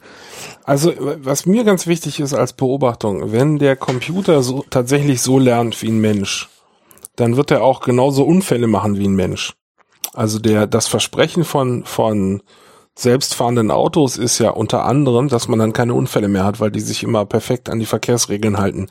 Das tun sie aber nur, wenn die einprogrammiert sind, nicht wenn die irgendwie gelernt sind. Dann kann man das nicht mit Sicherheit sagen, dass sie sich an die halten werden. Also tatsächlich ist also die, ich, also meine Vermutung ist, dass halt dieses ähm, äh, dieses Pure Learning beim äh, beim beim Autofahren auch erstmal eine Weile nicht zur Anwendung kommen wird, weil äh, genau dieses Problem auftritt. Aber an vielen anderen, anderen Stellen werden wir das halt schon sehen. Und die ähm, ist halt ein cooler PR-Stand, das muss ja, man völlig neidlos, neidlos anerkennen. Muss man so sagen. also interessant daran finde ich halt, dass die, äh, dass der erste algorithmische Durchbruch seit einer Weile ist so, also die, äh, also die letztendliche Leistung des Systems nicht durch nur mehr Hardware draufkippen gestiegen ist. Na, aber größtenteils. Immer noch größtenteils. Also tatsächlich ist es auch so, dass also man schon sagen kann, dass also viele von den Erfolgen, die wir zu sehen halt im Machine Learning, haben halt einfach damit zu tun, halt die großen Firmen nicht nur sehr viele Daten haben, mit denen sie halt irgendwie das Learning betreiben können, sondern auch enorm viele Computer haben, auf denen sie halt irgendwie eben, je mehr man halt da irgendwie Learning Cycles betreibt, desto besser wird's halt. Und daraus entsteht halt ja gerade schon so ein gewisser, naja, so eine Monopolsituation. Also dass also die, äh, die, die Firmen, die halt in der Lage sind, da wirklich was zu reißen und von denen halt auch die meisten coolen Papers kommen, sind halt die Chinesen, also halt irgendwie Tencent und Co., die halt und Baidu, die halt irgendwie auf echt großen Datenmengen sitzen und sehr viele Processing mhm. Capacities haben, sind die, also sind das die, ist, die da, Google-Leute.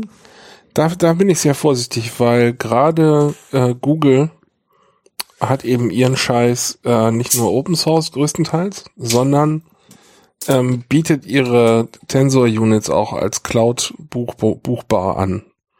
Das heißt, die versuchen, natürlich kostet es anständig Geld, klar, aber ähm, es ist nicht so, dass sie die Technologie im, im dunklen Kämmerlein horten, sondern die möchten schon auch äh, ich mache mir eher Sorgen an der anderen Seite, ja, dass wenn Entscheidungen auf Basis von Machine Learning getroffen wurden, dass man dann im Grunde nicht mehr sagen kann, warum. Und wir sehen im Moment so einen Trend hin zu sowohl Predictive Policing als auch ähm, computerassistierte Urteile.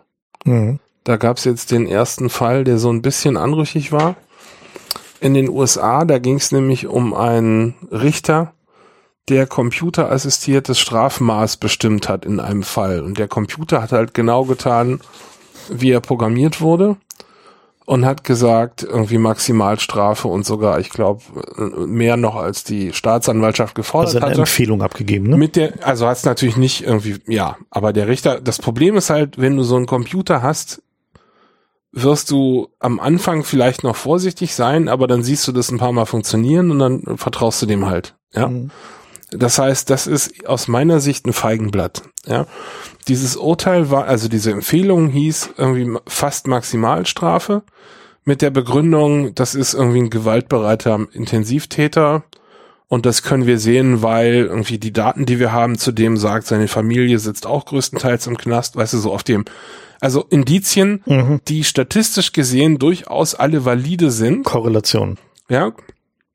Korrelationen, die, die nachvollziehbar sind. Das war jetzt noch nicht mal irgendwie Machine Learning, sondern Einfach Statistik. einfach Statistik. Aber ähm, da kam dann natürlich die Frage auf, ähm, ob da nicht, äh, also das ist eine Debatte, die gerade in Medien ziemlich ähm, dumm geführt wird, aber die an der Stelle durchaus illustrierbar ist, ob da nicht äh, rassistische Gedanken einfach in Form von Statistiken perpetuiert werden. Na, nicht nur rassistische, sondern alle möglichen Formen von Status quo.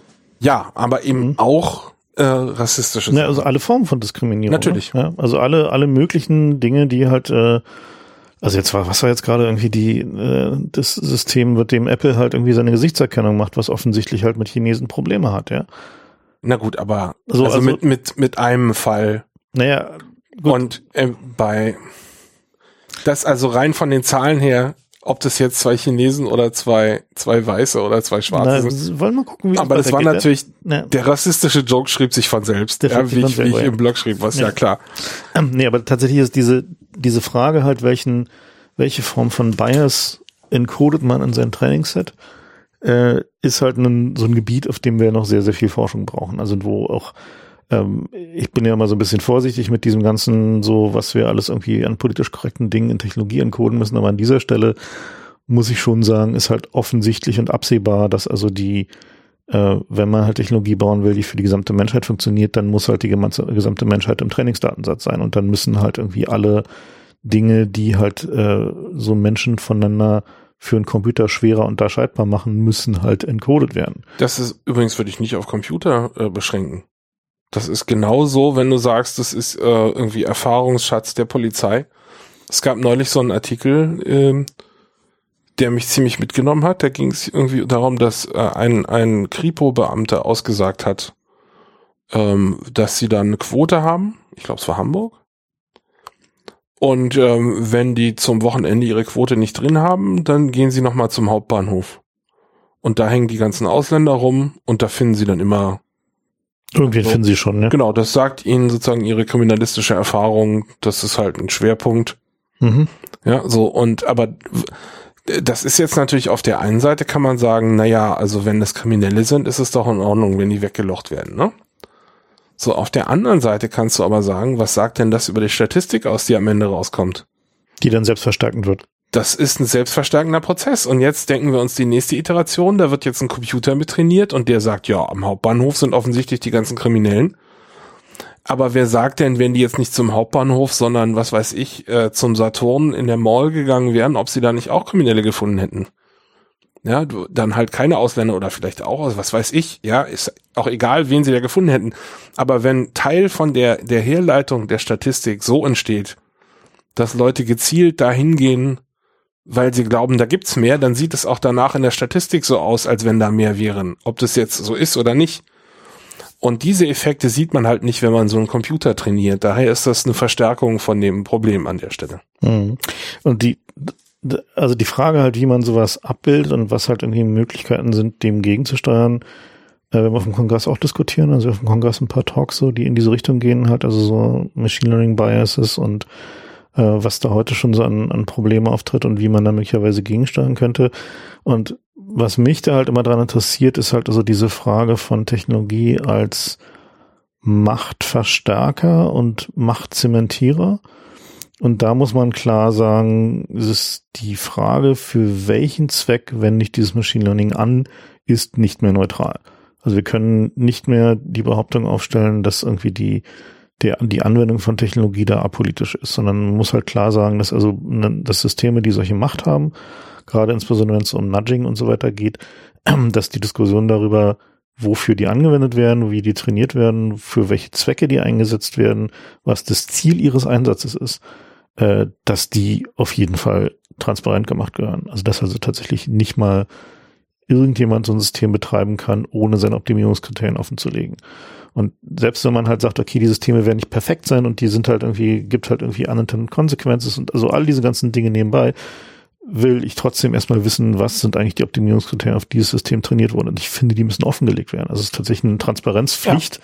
die, die man halt einfach genauso wie man halt bei einer Chemieanlage offenlegen muss, was da irgendwie für Chemikalien drin ver, verarbeitet werden, die möglicherweise die Umgebung beeinträchtigen können, müssen wir bei Machine Learning Systemen die Optimierungskriterien und im Zweifel sogar die Trainingssets offen haben. So, und jetzt gehen wir mal einen Schritt weiter. Also mindestens, wenn es um Systeme geht, wo Menschen betroffen sind. Ja, aber jetzt denk doch mal zurück an, was du vorhin beschrieben hast, dass es inzwischen ähm, äh, Verfahren gibt, um die Optimierungskriterien selber mit Machine Learning zu selektieren. Mhm. Das heißt, wir haben da eine Indirektion drin und es ist vielleicht gar nicht mehr nachvollziehbar, was das eigentlich, wie es jetzt zu diesem dazu gekommen ist. Ja, das sind dann halt die Meta, also äh, Meta-Optimierungskriterien, die du halt ja, aber, offenlegen musst. So, ich, ich will mal eine, eine etwas fundamentalistische Kritik an der Stelle äußern, denn äh, wir können seit vielen Jahren beobachten, dass Software eine Sache ist, für die keiner haftet, wenn da Fehler drin sind. Mhm.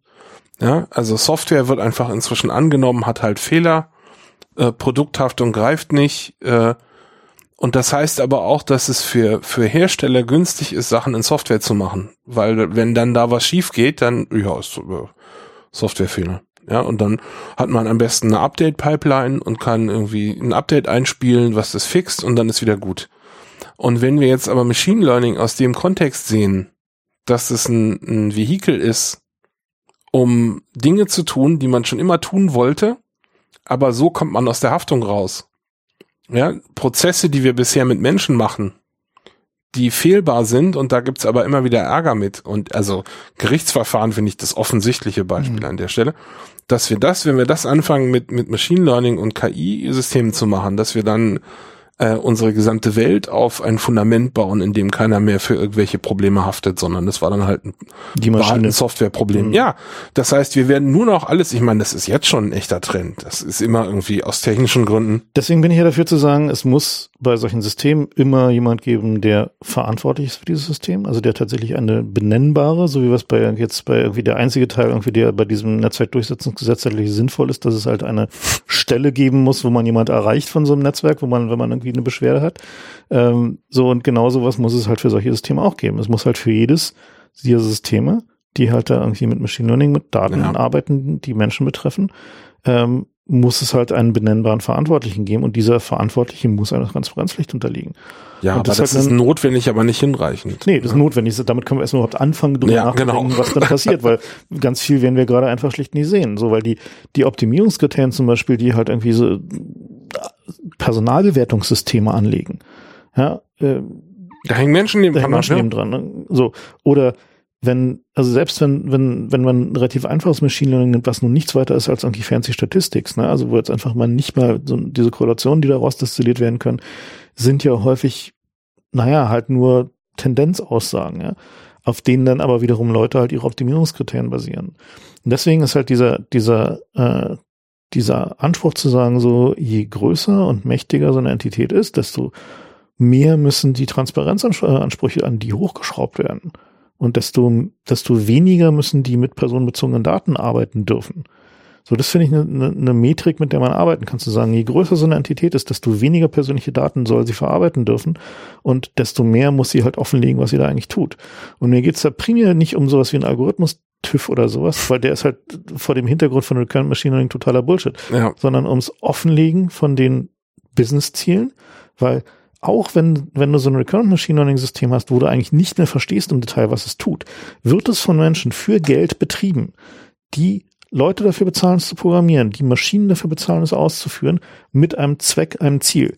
Und dieses Ziel muss im Zweifel sich einer gesellschaftlichen Kontrolle unterwerfen können. Ja, aber das ist alles so Feuerwehr. Irgendwie das Haus brennt, was machen wir jetzt? Nee, warten, ja? nicht löschen. Nee, ich, nicht, ja. Nein, du hast völlig recht, aber ich will sagen so, ich habe ein, eine, eine ein tiefes Unwohlsein, weil mich das auch so ein bisschen an diese äh, Finanzkrise erinnert, wenn ihr, wenn ihr das noch auf dem Schirm habt, was, die haben ja auch ein ähnliches Problem gehabt, dass sie so lauter, lauter Wertpapiere hatten, die äh, im Grunde wertlos waren und haben die dann mit anderen Sachen zusammengetan und haben so eine Kaskade aus Schritten gebaut, damit am Ende keiner mehr nachvollziehen konnte, ist es jetzt ordentlich oder nicht. Und genau das sehe ich gerade mit KI und Softwareentwicklung ja, den Trend, dass wir immer komplexere Systeme bauen äh, und vielleicht nicht mit kriminellen Zielen, das am Ende keiner mehr verstehen kann, aber das indirekte Ziel ist es meines Erachtens auf jeden Fall, dass, dass keiner die Verantwortung übernehmen will und wie genau wie beim BER äh, werden jetzt halt so, die, so viele Leute an dem Problem beschäftigt, dass am Ende keiner mehr schuld ist. Und da muss man entgegenwirken, nicht indem man irgendwelche Transparenzgeschichten macht, die sind auch notwendig, ja. Aber das ist nicht die Lösung, sondern das ist eher so, äh, was machen wir denn jetzt? Ja, also wenn man das lösen will, muss man die, die Komplexität der Systeme um uns herum begrenzen. Anders geht es nicht. Man muss, man muss sagen, Systeme von den Menschen, äh, Menschenleben abhängen, müssen so höchstens so komplex sein, dass sie noch nachvollziehbar sind. Ja, vielleicht nicht deterministisch. Ich weiß nicht, ob man das fordern kann oder ob der Zug abgefahren ist. Aber äh, die, die, wir geben das gerade komplett aus der Hand, nachvollziehen zu können, wie Entscheidungen gefällt mhm. wurden. Und das ist ein, ein Riesenrisiko, was meines Erachtens viel zu wenig. Ich will da mal kurz ein bisschen gegenhalten, weil okay. ähm, letzten Endes kann man sich ja so eine so ein Machine Learning System vorstellen wie ein Haustier. Das hat halt, also mit, mit Haustieren haben wir gelernt umzugehen. Also so ein Hund so ist halt ja durchaus jetzt nicht so völlig vorhersagbar, ist kein deterministisches Viech. Wenn die ein bisschen größer sind, ist der durchaus in der Lage, dich umzubringen, wenn er schlechte Laune hat. Ähm, aber wir sind in der Lage einzuschätzen, wie so ein Hund so drauf ist.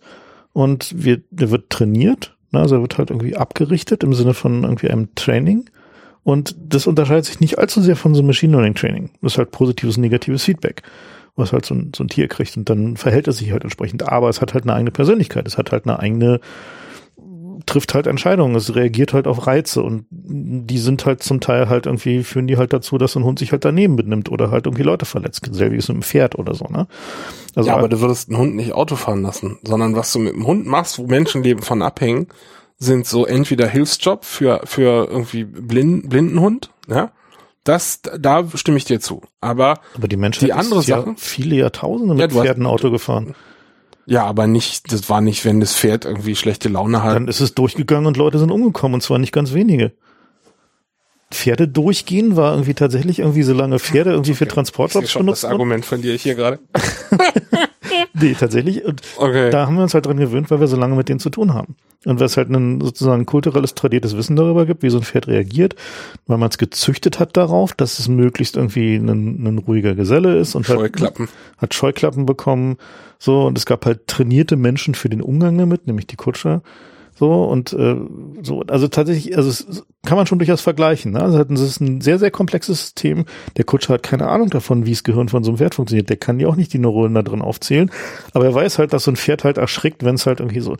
Und ich glaube, dass der Umgang mit KI, den wir, den wir finden werden, insbesondere mit so einem Machine Learning System, wird ein ähnlicher sein. Aber bei Pferden war es dann halt eben so, dass es halt irgendwie einen, einen kulturellen und gesellschaftlichen Druck dahin gab, Rassen zu züchten, die halt verträglich sind, bei denen die Wahrscheinlichkeit, dass es durchgeht, geringer ist.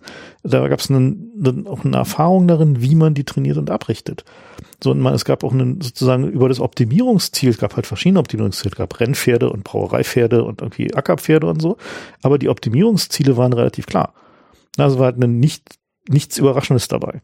Und ich glaube, das, das ist so, ein, so, ein, so eine Analogie, die man ein bisschen mehr heranziehen muss, dass man sagt, okay, wir müssen als Gesellschaft im Zweifel einen Umgang damit entwickeln, der eben auch sagt, bestimmte Sachen machst du nicht. Also zum Beispiel ist es halt eben so, dass, also du darfst halt in Deutschland zum Beispiel, darfst ja keine Hunderassen auf erhöhte Aggressivität züchten. Ne, und, oder abrichten. Also es ist halt tatsächlich so, wenn du das tust, dann kannst du dein Recht, Hunde zu halten, verwirken. Und das ist tatsächlich. Weißt du denn das nach, dass das passiert ist? Machen sie im Gutachten. Ja, ist doch aber auch Bullshit. Nee, ist nicht Bullshit, funktioniert ganz gut. Also ich, ich will da mal gegenhalten, Uber. Ja, muss man einfach verbieten, ist ja nicht weiter schlimm. Ja, aber ich meine, das ist doch das Problem, dass du sozusagen dann gegen den wir Markt müssen unsere, Wir müssen einfach unsere Scheu davor verlieren, Businessmodelle zu verbieten. Warum sollten wir sowas dulden? Es gibt keinen Grund dafür. Ja, ich, ich bin ganz auf deiner Seite, So, aber weißt du? ich sehe das nicht passieren, weil einfach da äh, Kohle verdient wird mit. Nee, Uber verdient keine Kohle. Uber verbrennt eine Milliarde Dollar pro Jahr. Ja, aber So. in Richtung.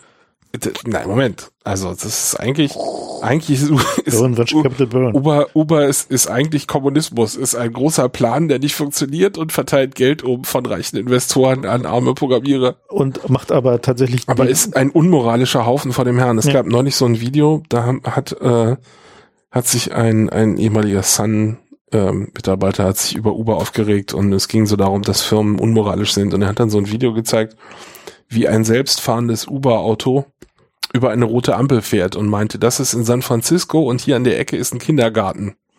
Und erzählte dann, sein Kind war auf diesem Kindergarten. Und da dachte ich mir so, okay, also das ist der Moment, wo ich verstehe, warum die Amis alle Schusswaffen kaufen.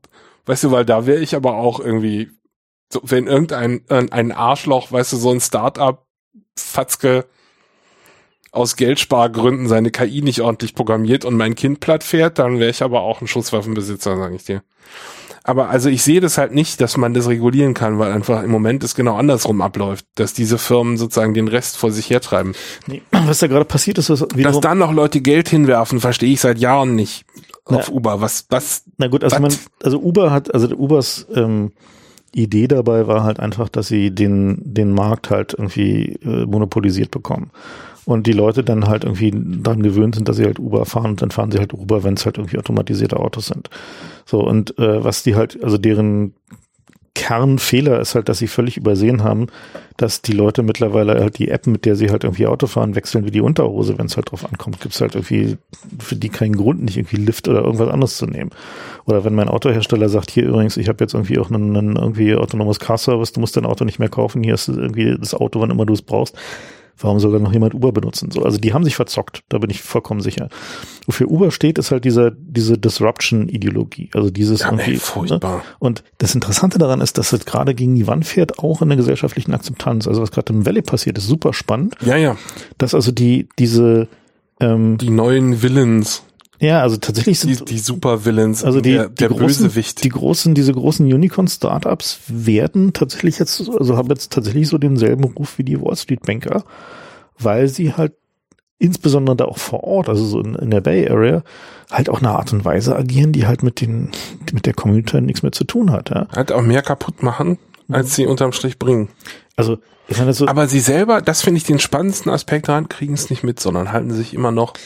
Also wenn du so die kriegen es mit, weißt du, wenn du du so in so Startup-Kreisen unterwegs bist, keine Spur davon. Alle so nach wie vor, oh, wir disrupten jetzt hier geil, wir brauchen nur noch ein bisschen mehr Startup-Kohle. ja, aber Und dann Growth Hacking ist so ein Ding, googelt mal Growth Hacking, das ist, da wird euch speiübel. Diese, diese, das Selbstbild von diesen Startup-Fuzis ist unerträglich. Also die kognitive Dissonanz, die die da mittlerweile aufwenden müssen, ist halt ganz schön erheblich. ne? Also wenn du halt irgendwie in San Francisco wohnst und du im Wesentlichen irgendwie zwischen irgendwie Arbeitsplatz, deinem Fitnessstudio und irgendwie deinem, deinem Hochhaus, Apartment hin und her pendelst, vielleicht zwischendurch noch saufen gehst und dich zwischen diesen Orten jeweils mit einem Uber bewegst und diesmal beim Aussteigen über Bettler steigen musst und zwar wirklich literally steigen musst, die halt in der Tür wohnen von deinem Fitnessstudio, ähm, dann äh, das geht halt irgendwann nur noch so bedingt. Ja? Also da werden halt, da kommen halt Leute raus, die halt irgendwie, also ich meine, Soziopathen. ja, also ich meine, wenn du dir halt auch in den anguckst, was die, also wie da die Verhältnisse sind, ja, also ähm, da gibt's halt Leute, die leben davon, dass sie in San Francisco, so halbwegs Downtown, eine Sozialwohnung zugesprochen bekommen haben vor vielen Jahren. Und wie leben die davon?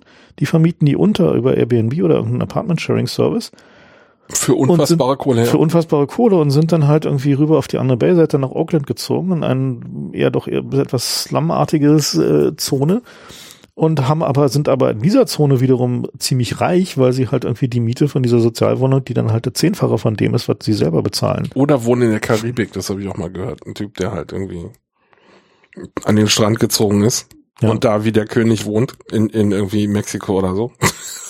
Naja, also jedenfalls, Ja. so, also ist vollkommen klar, wie, Ja, ja, das Ding, das ist ein, eine Dystopie eigentlich. Und, aber ich glaube, das Problem ist halt, dass diese, also wieso es halt implodieren wird. Und das wird dann halt ganz schön hart werden, wenn, wenn diese, wenn, wenn diese Bubble äh, platzt, wahrscheinlich sogar härter als die Bitcoin-Bubble. Ähm, falls Bitcoin eine Bubble ist, wir wissen es ja noch nicht, werden wir in zwölf Monaten wissen. Alter, wirklich? wirklich? Dann, äh, also wenn, wenn diese Startup-Bubble äh, platzt, wird es äh, deswegen so hart sein, weil dann diese gesamte äh, Überzeugung von mit Technologie die Welt retten. Na, also dieses, wir retten, wir lösen unsere Probleme und das sind immer so die Bay Area Probleme, die sie da versuchen zu lösen. Also es sind immer Probleme, die sie selber haben und nicht verstehen, dass ihre Probleme mit dem Rest der Welt eigentlich weitgehend nichts zu tun haben, so dass sie schon, wenn sie nach Boston gehen, auf die andere Seite der, der USA oder auch nochmal hoch nach Seattle fahren, die Leute diese Probleme meistens nicht haben, die sie da versuchen zu lösen. Und trotzdem rollen sie das dann halt weltweit aus. Und ich glaube, das ist der Grund, wieso es gegen die Wand fahren wird. Und das Problem, was wir jetzt ja schon haben, ist, dass die, ähm, dieses Prinzip Startup an sich ist ja eigentlich jetzt schon totgelaufen. Es gibt halt keine. Oh, das denke ich seit Jahren. Nee, nee, Moment. Aber äh, ich Woran machst du das fest? Kannst, du begründen. Und zwar, wenn man sich anguckt, worin investiert wird. Also was VCs, worin VCs investieren. Und die haben ähm, mittlerweile wird eigentlich in so alles, was nicht relativ Hardcore Tech ist, also im Sinne von wirkliche Technologieentwicklung, nur noch sehr zögerlich investiert aus dem Grund, dass die, also wenn die nicht schon etabliert und groß sind, aber jetzt so neue Startups, die jetzt so anfangen, so Series A oder früher, ähm, weil die wissen, dass ganz, ganz viele von den möglichen Businessmodellen niemals es bis zum Exit schaffen, weil ihnen vorher Google oder Facebook oder Apple oder Microsoft die nicht mehr kaufen. Dann machen die nur noch sehr selten oder wenn sie das Team haben wollen, sondern einfach die Idee kopieren. Und dadurch, dass sie halt schon diesen, diesen Mindshare haben, weil sie diese, die Menge an Usern halt einfach haben, werden die sich nicht irgendeinen Zusatzservice buchen, den Google drei Wochen später sowieso dann in, in Google Maps implementiert oder so, solche Sachen, sondern die wissen halt irgendwie, wenn Facebook ihnen zumindest theoretisch die Butter vom Brot nehmen kann, ist die Wahrscheinlichkeit, dass aus dem Startup wird, nahezu null und dann machen sie es nicht. Und wiederum passiert diese Innovation dann aber nicht, weil einiges davon ist tatsächlich Innovation, nicht nur Bullshit, sondern die passiert dann halt einfach nicht, weil Facebook es halt zwar tun könnte, aber nicht macht. So, das heißt also, wir, was wir gerade sehen, ist ein, ein Abbremsen der Innovationsgeschwindigkeit außerhalb von Hardcore-Technologieentwicklung. Ist vielleicht auch nicht verkehrt. Also kann sein, dass es tatsächlich sogar netto gut ist, aber es führt Na, halt dazu. Aber was gab's denn da für Innovationen? Das war doch größtenteils so Bullshit, oder nicht? Also, also ich denke jetzt, ich denke jetzt an so an so Pet Grooming und irgendwie nee, Supermarkt bringt dir Essen vorbei. Nee, da gibt's auch durchaus durchaus Sachen, wo man sagen kann, also zum Beispiel ein einfaches einfaches Beispiel. Ne? Also ähm, was halt durchaus für die Welt hilfreich wäre, wäre ein, ein Service, der mir sagt, wie voll ist es gerade irgendwo im Kino, im Supermarkt, im Fitnessstudio, in den Verkehrsmitteln. Wäre einfach, trivial zu machen. Gibt also einen. Ist bei Google Maps inzwischen eingebaut, ne? Also so naja, so ein bisschen. Von der Umsetzung her ne, vielleicht halt debattierbar. Eher so, eher so ein bisschen noch so, wie viel Queries haben wir denn da auf diese Ecke? Aber nicht, wie viele Leute sind denn da eigentlich? Könnten sie aber problemlos machen. So, und unter normalen Umständen würde man sagen, macht man halt dann ein Startup draus, irgendwie verteilt ein bisschen Technologie, irgendwie baut sich dann eine App drumrum, so, also so halt, wie man es halt früher gemacht hätte, so, ne? Und wenn du heute mit so einem Businessplan zu so einem VC gehst, so, und der sagst irgendwie hier, so würde das funktionieren, hier ist unser Prototyp halt irgendwie, wir hätten ja gerne ein paar Millionen dafür und irgendwie das ist irgendwie, keine Ahnung, wäre eine App, wo du halt irgendwie Disruption. Das wäre halt nicht mal eine Disruption. Das wäre eigentlich tatsächlich nur eine Altersverbesserung. Du disruptest niemand, du nimmst niemand so weg. Du verteilst nur vorhandene Ja, bisher macht es der Taxifahrer, ne? Der empfiehlt dir halt ein. Ja, gut, aber es ist zu selten. Ja, gut. ja, also es halt passiert eigentlich nicht. Wer fragt den Taxifahrer danach, welcher Supermarkt gerade voll ist? Nein, nicht Supermarkt, aber Restaurant. Ja, gut, auch der weiß nicht, wie voll es da ist. Der es wird halt vom Restaurant bestochen dafür, dass er dir was bezahlt, dich dahin bringt. Naja, also, äh, hast du irgendeinen Grund, irgendeinem fucking Startup zu glauben, dass es dir ordentliche Daten gibt und nicht bezahlt das wird? könntest du ja machen. Ich meine, man könnte ja so ein Startup bauen und sagen, okay, 99 Cent im Monat dafür, dass du die Service benutzen darfst und deine Daten spendest. Könnte man als Geschäftsmodell zumindest mal, also ob es funktioniert ich sehe keinen Grund, denen zu trauen. Die werden alle sagen, ja klar, bei uns ist Platz, na klar. Kommt zu uns. Hier nee, man, ist, könnte es ja, man könnte es ja objektiv messen, wäre ja durchaus möglich. Also, ja, aber da habe ich als Firma doch kein Interesse, da teilzunehmen. Wieso? Wenn meine Ressourcen besser ausgelastet werden? Ja, ein Fitnessstudio hat, hat permanent das Problem, dass die halt irgendwie extrem bursty sind, deswegen machen die dieses Differential Pricing. Ja, also das halt, also die Ressourcen besser auslasten, ist für jedes Unternehmen durchaus von Interesse.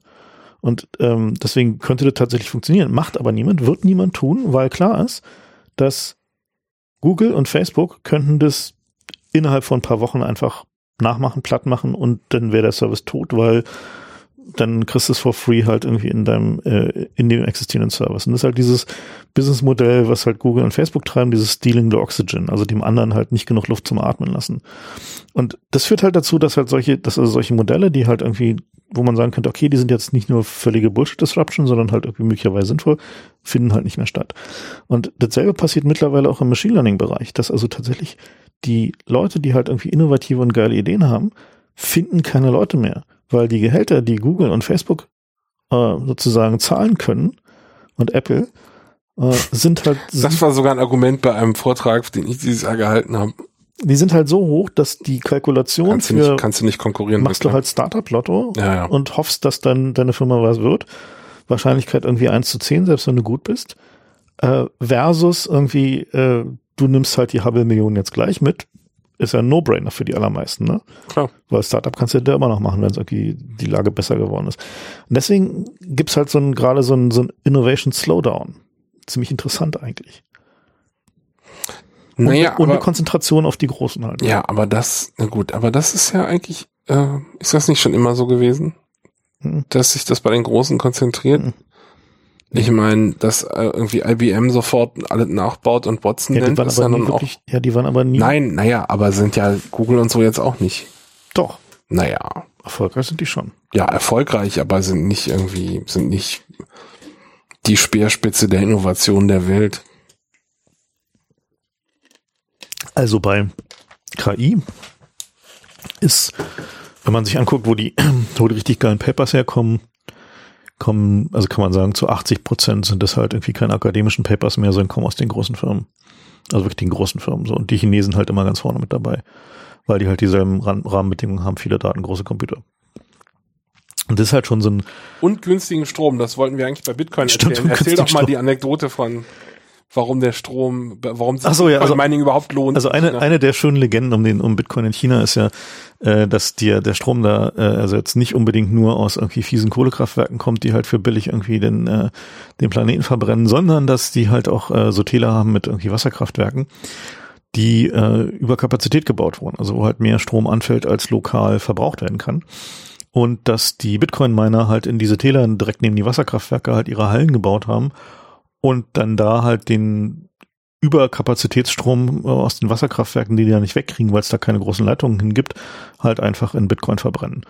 Und also eine, eine mögliche Differenzierung ja, wäre ja tatsächlich, dass es äh, dann demnächst einen, irgendeinen Öko-Coin gibt, der sagt, wir meinen nur mit Wasserkraft. Da haben aber die Libertären was dagegen, oder? Da hätten die Libertären sicherlich was dagegen, ja. Tja. Gut, aber das wäre natürlich auch für Machine Learning denkbar, dass China da äh, aus dieser geografischen irgendwie Stromüberkapazität Naja, gut, einfach sich da eine, eine Vormachtstellung holt, weil sie Also das sozusagen ist- kostenlos. Naja, der Strom ist, glaube ich, weniger ein Problem als die Hardware-Investition. Also wenn du anguckst, sowieso de, das Verhältnis zwischen Compute Power, die du in, ins Learning steckst und Compute Power bei der Ausführung ist, dann ist es halt irgendwie in mehrere Größenordnungen.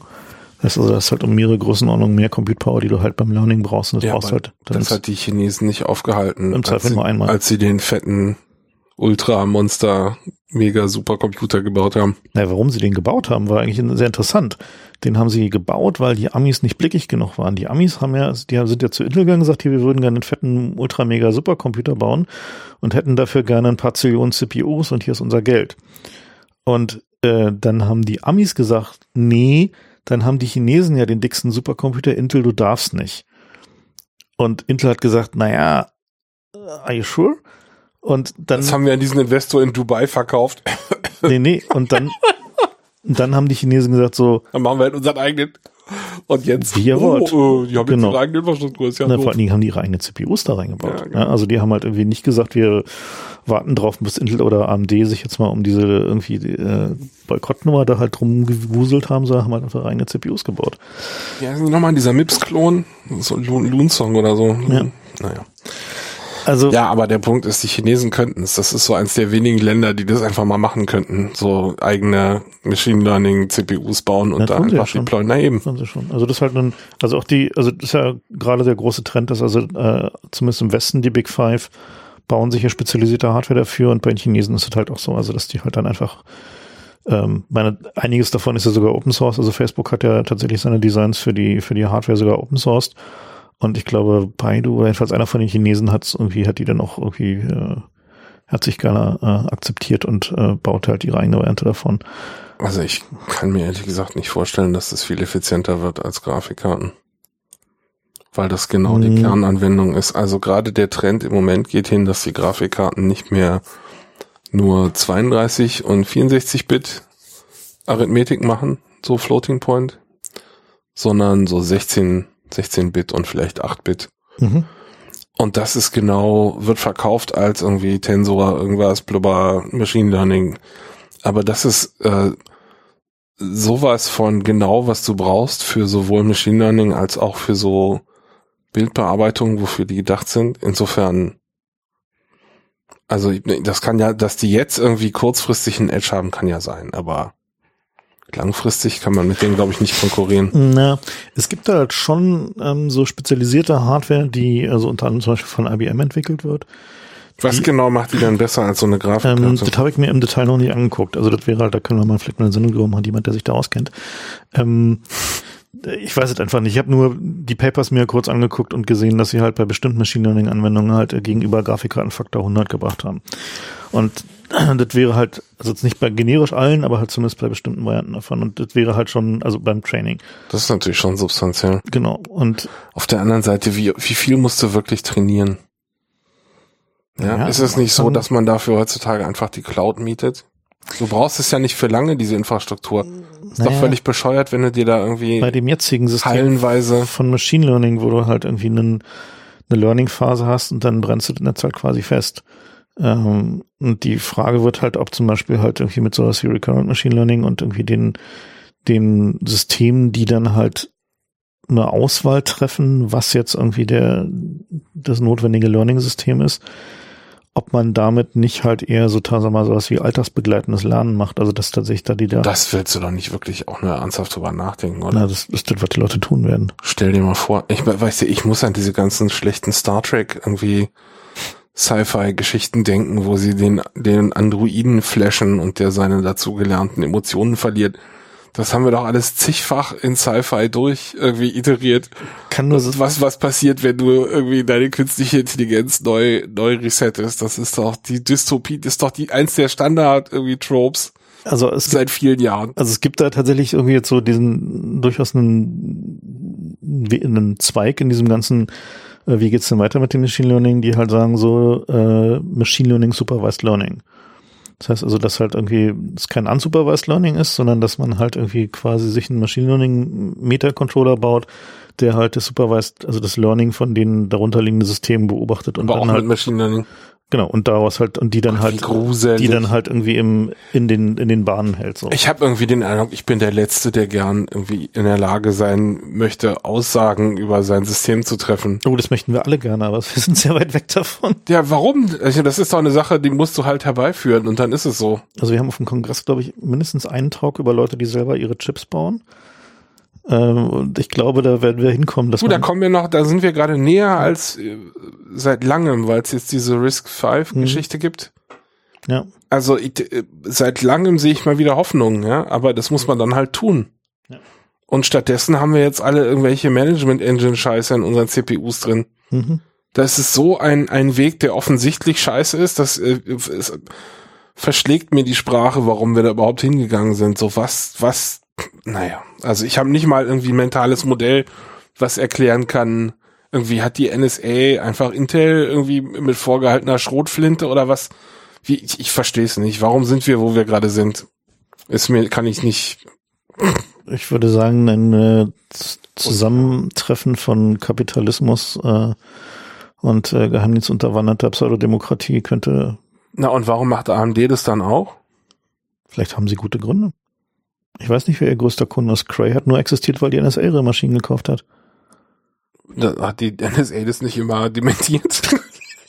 Klar. Nein, nein, das ist ein äh, Großinvestor, der nicht namentlich genannt werden will. Ach, ich weiß nicht, das ist doch alles. Na gut. Na gut, Aber wir haben hier lauter dystopische Visionen jedenfalls. Wir haben hier noch irgendwie, wenn man mal guckt, wo die, wo die KI überall hin, hin tentakelt gerade, Also Aktienhandel mit KI wird sogar schon gemacht, ne? Mhm. So Portfolio-Management.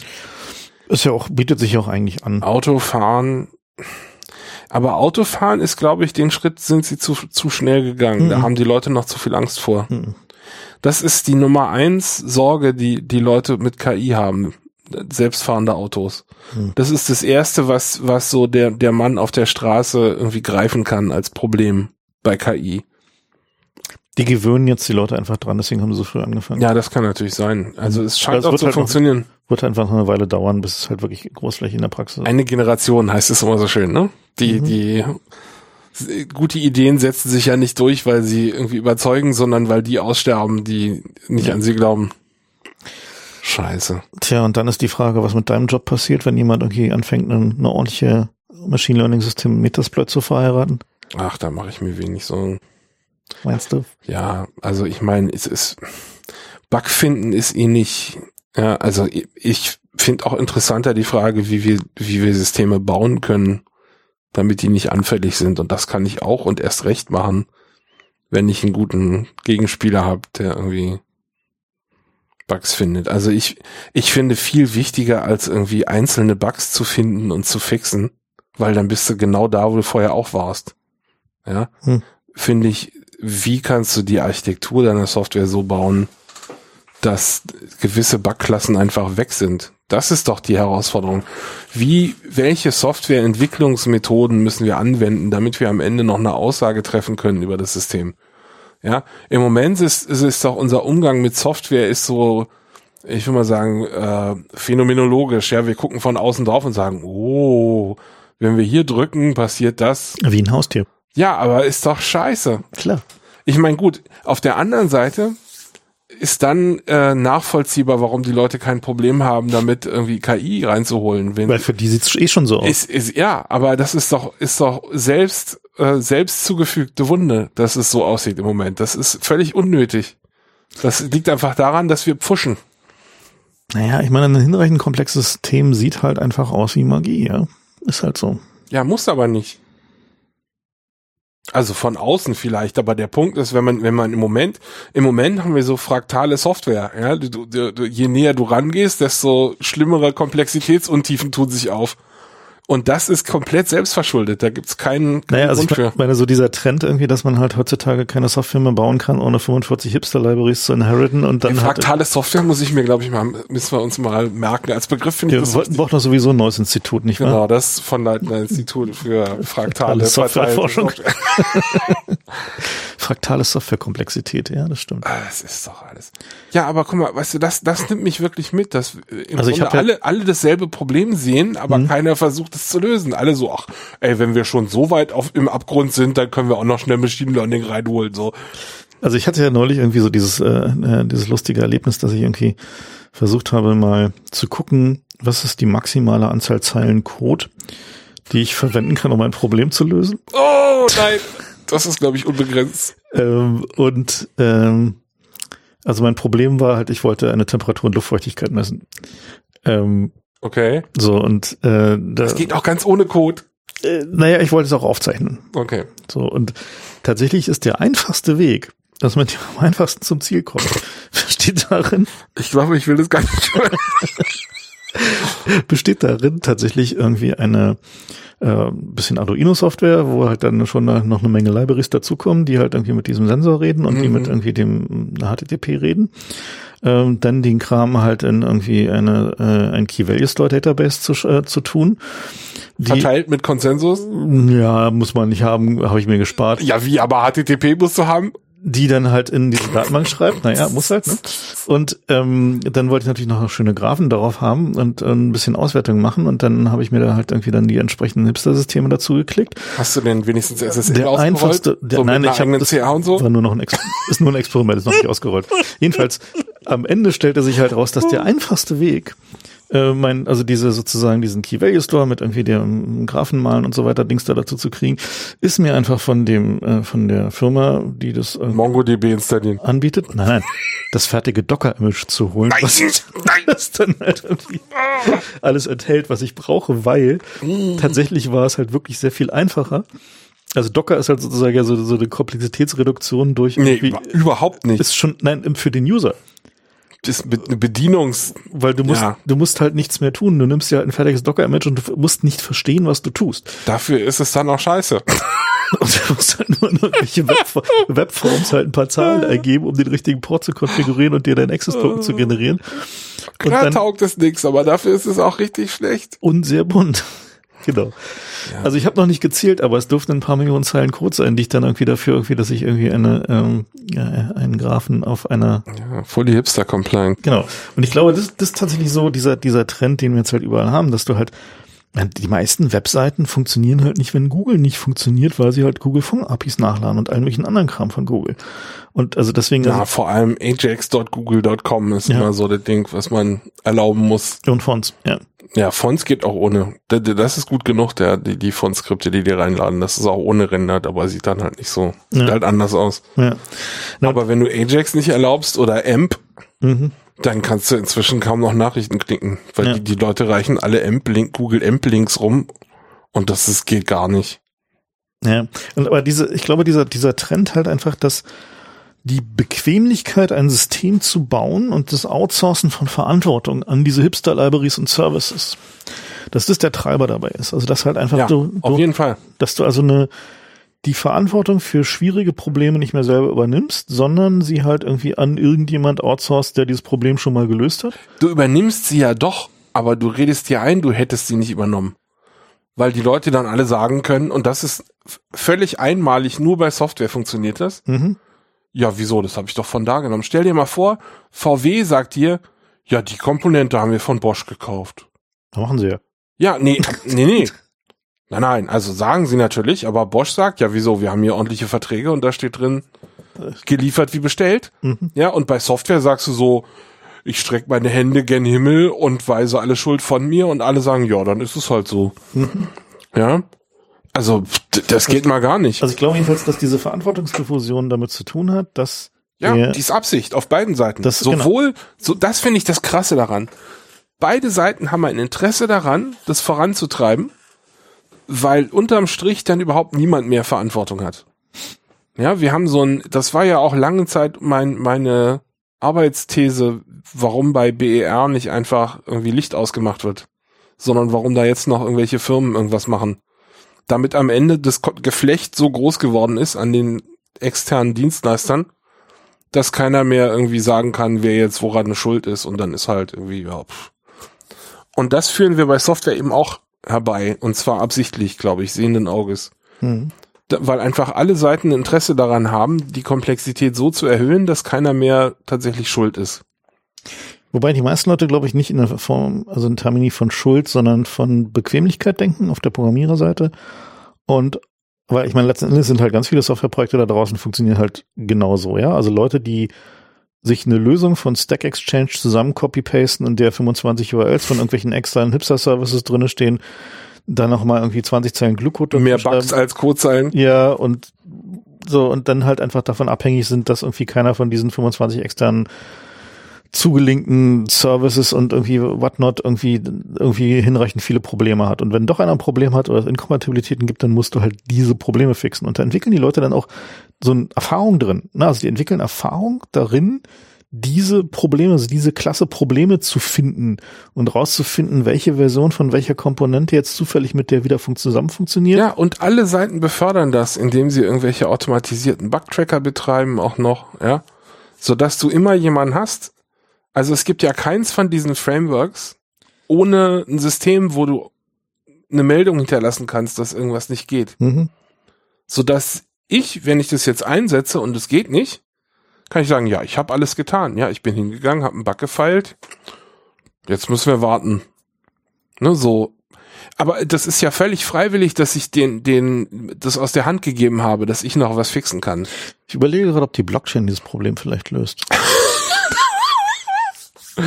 Weil verdammt. einige von diesen äh, von diesen äh, neumodischen Coins, zum Beispiel Jota, die ja irgendwie da gerade so ein bisschen Probleme haben, äh, versuchen ja genau dieses zu lösen, dass sie sagen halt der der Hipster-Service, den du halt benutzen willst, Äh, der kostet dann halt irgendwie so ein paar Hundertstel Cent irgendwie pro, Nutzungs Mhm. pro Nutzungseinheit, der halt irgendwie über den äh, eine Blockchain-Währung abgerechnet wird.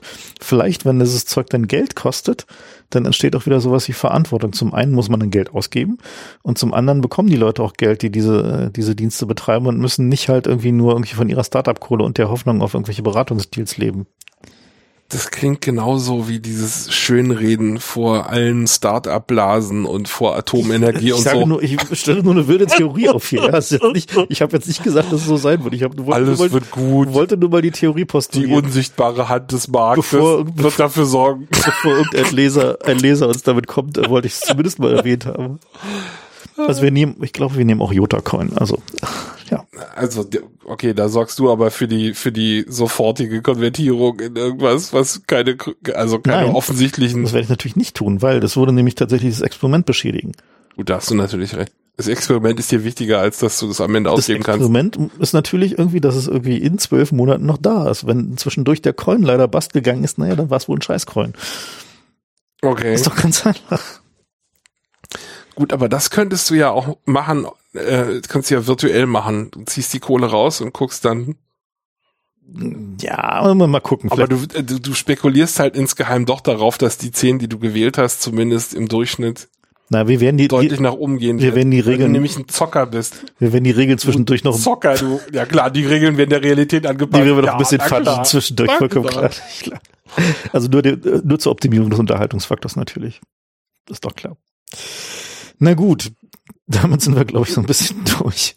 Ähm, dann danken wir fürs Zuhören. Ähm, ja, wie gesagt, wenn ihr Lust habt, uns eure überzähligen äh, Coins, äh, egal welcher Provenienz, für dieses Experiment anzuvertrauen, ähm, dann äh, werdet ihr da irgendwie Wallet-Adressen auf der Webseite finden. Ansonsten gibt's immer noch den Patreon-Button und wir überlegen uns ansonsten auch noch was, äh, wie es weitergeht.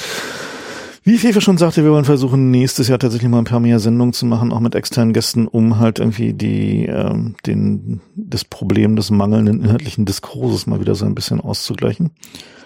Ähm, Ja, und wir wollen auch, dass hier ein bisschen mehr Stil kommt. Stil. Wir, Ja. wir und Stil. Nicht mal, naja, also zumindest, gut, vielleicht ist Stil der falsche Begriff, sagen wir mal Niveau.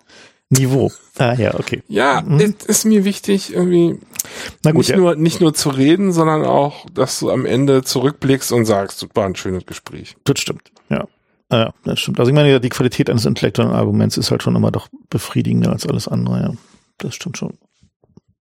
Na gut, in diesem Sinne, vielen Dank fürs Zuhören. Ähm, Frohes Fest. Ich hoffe, wir können es noch releasen vor Weihnachten.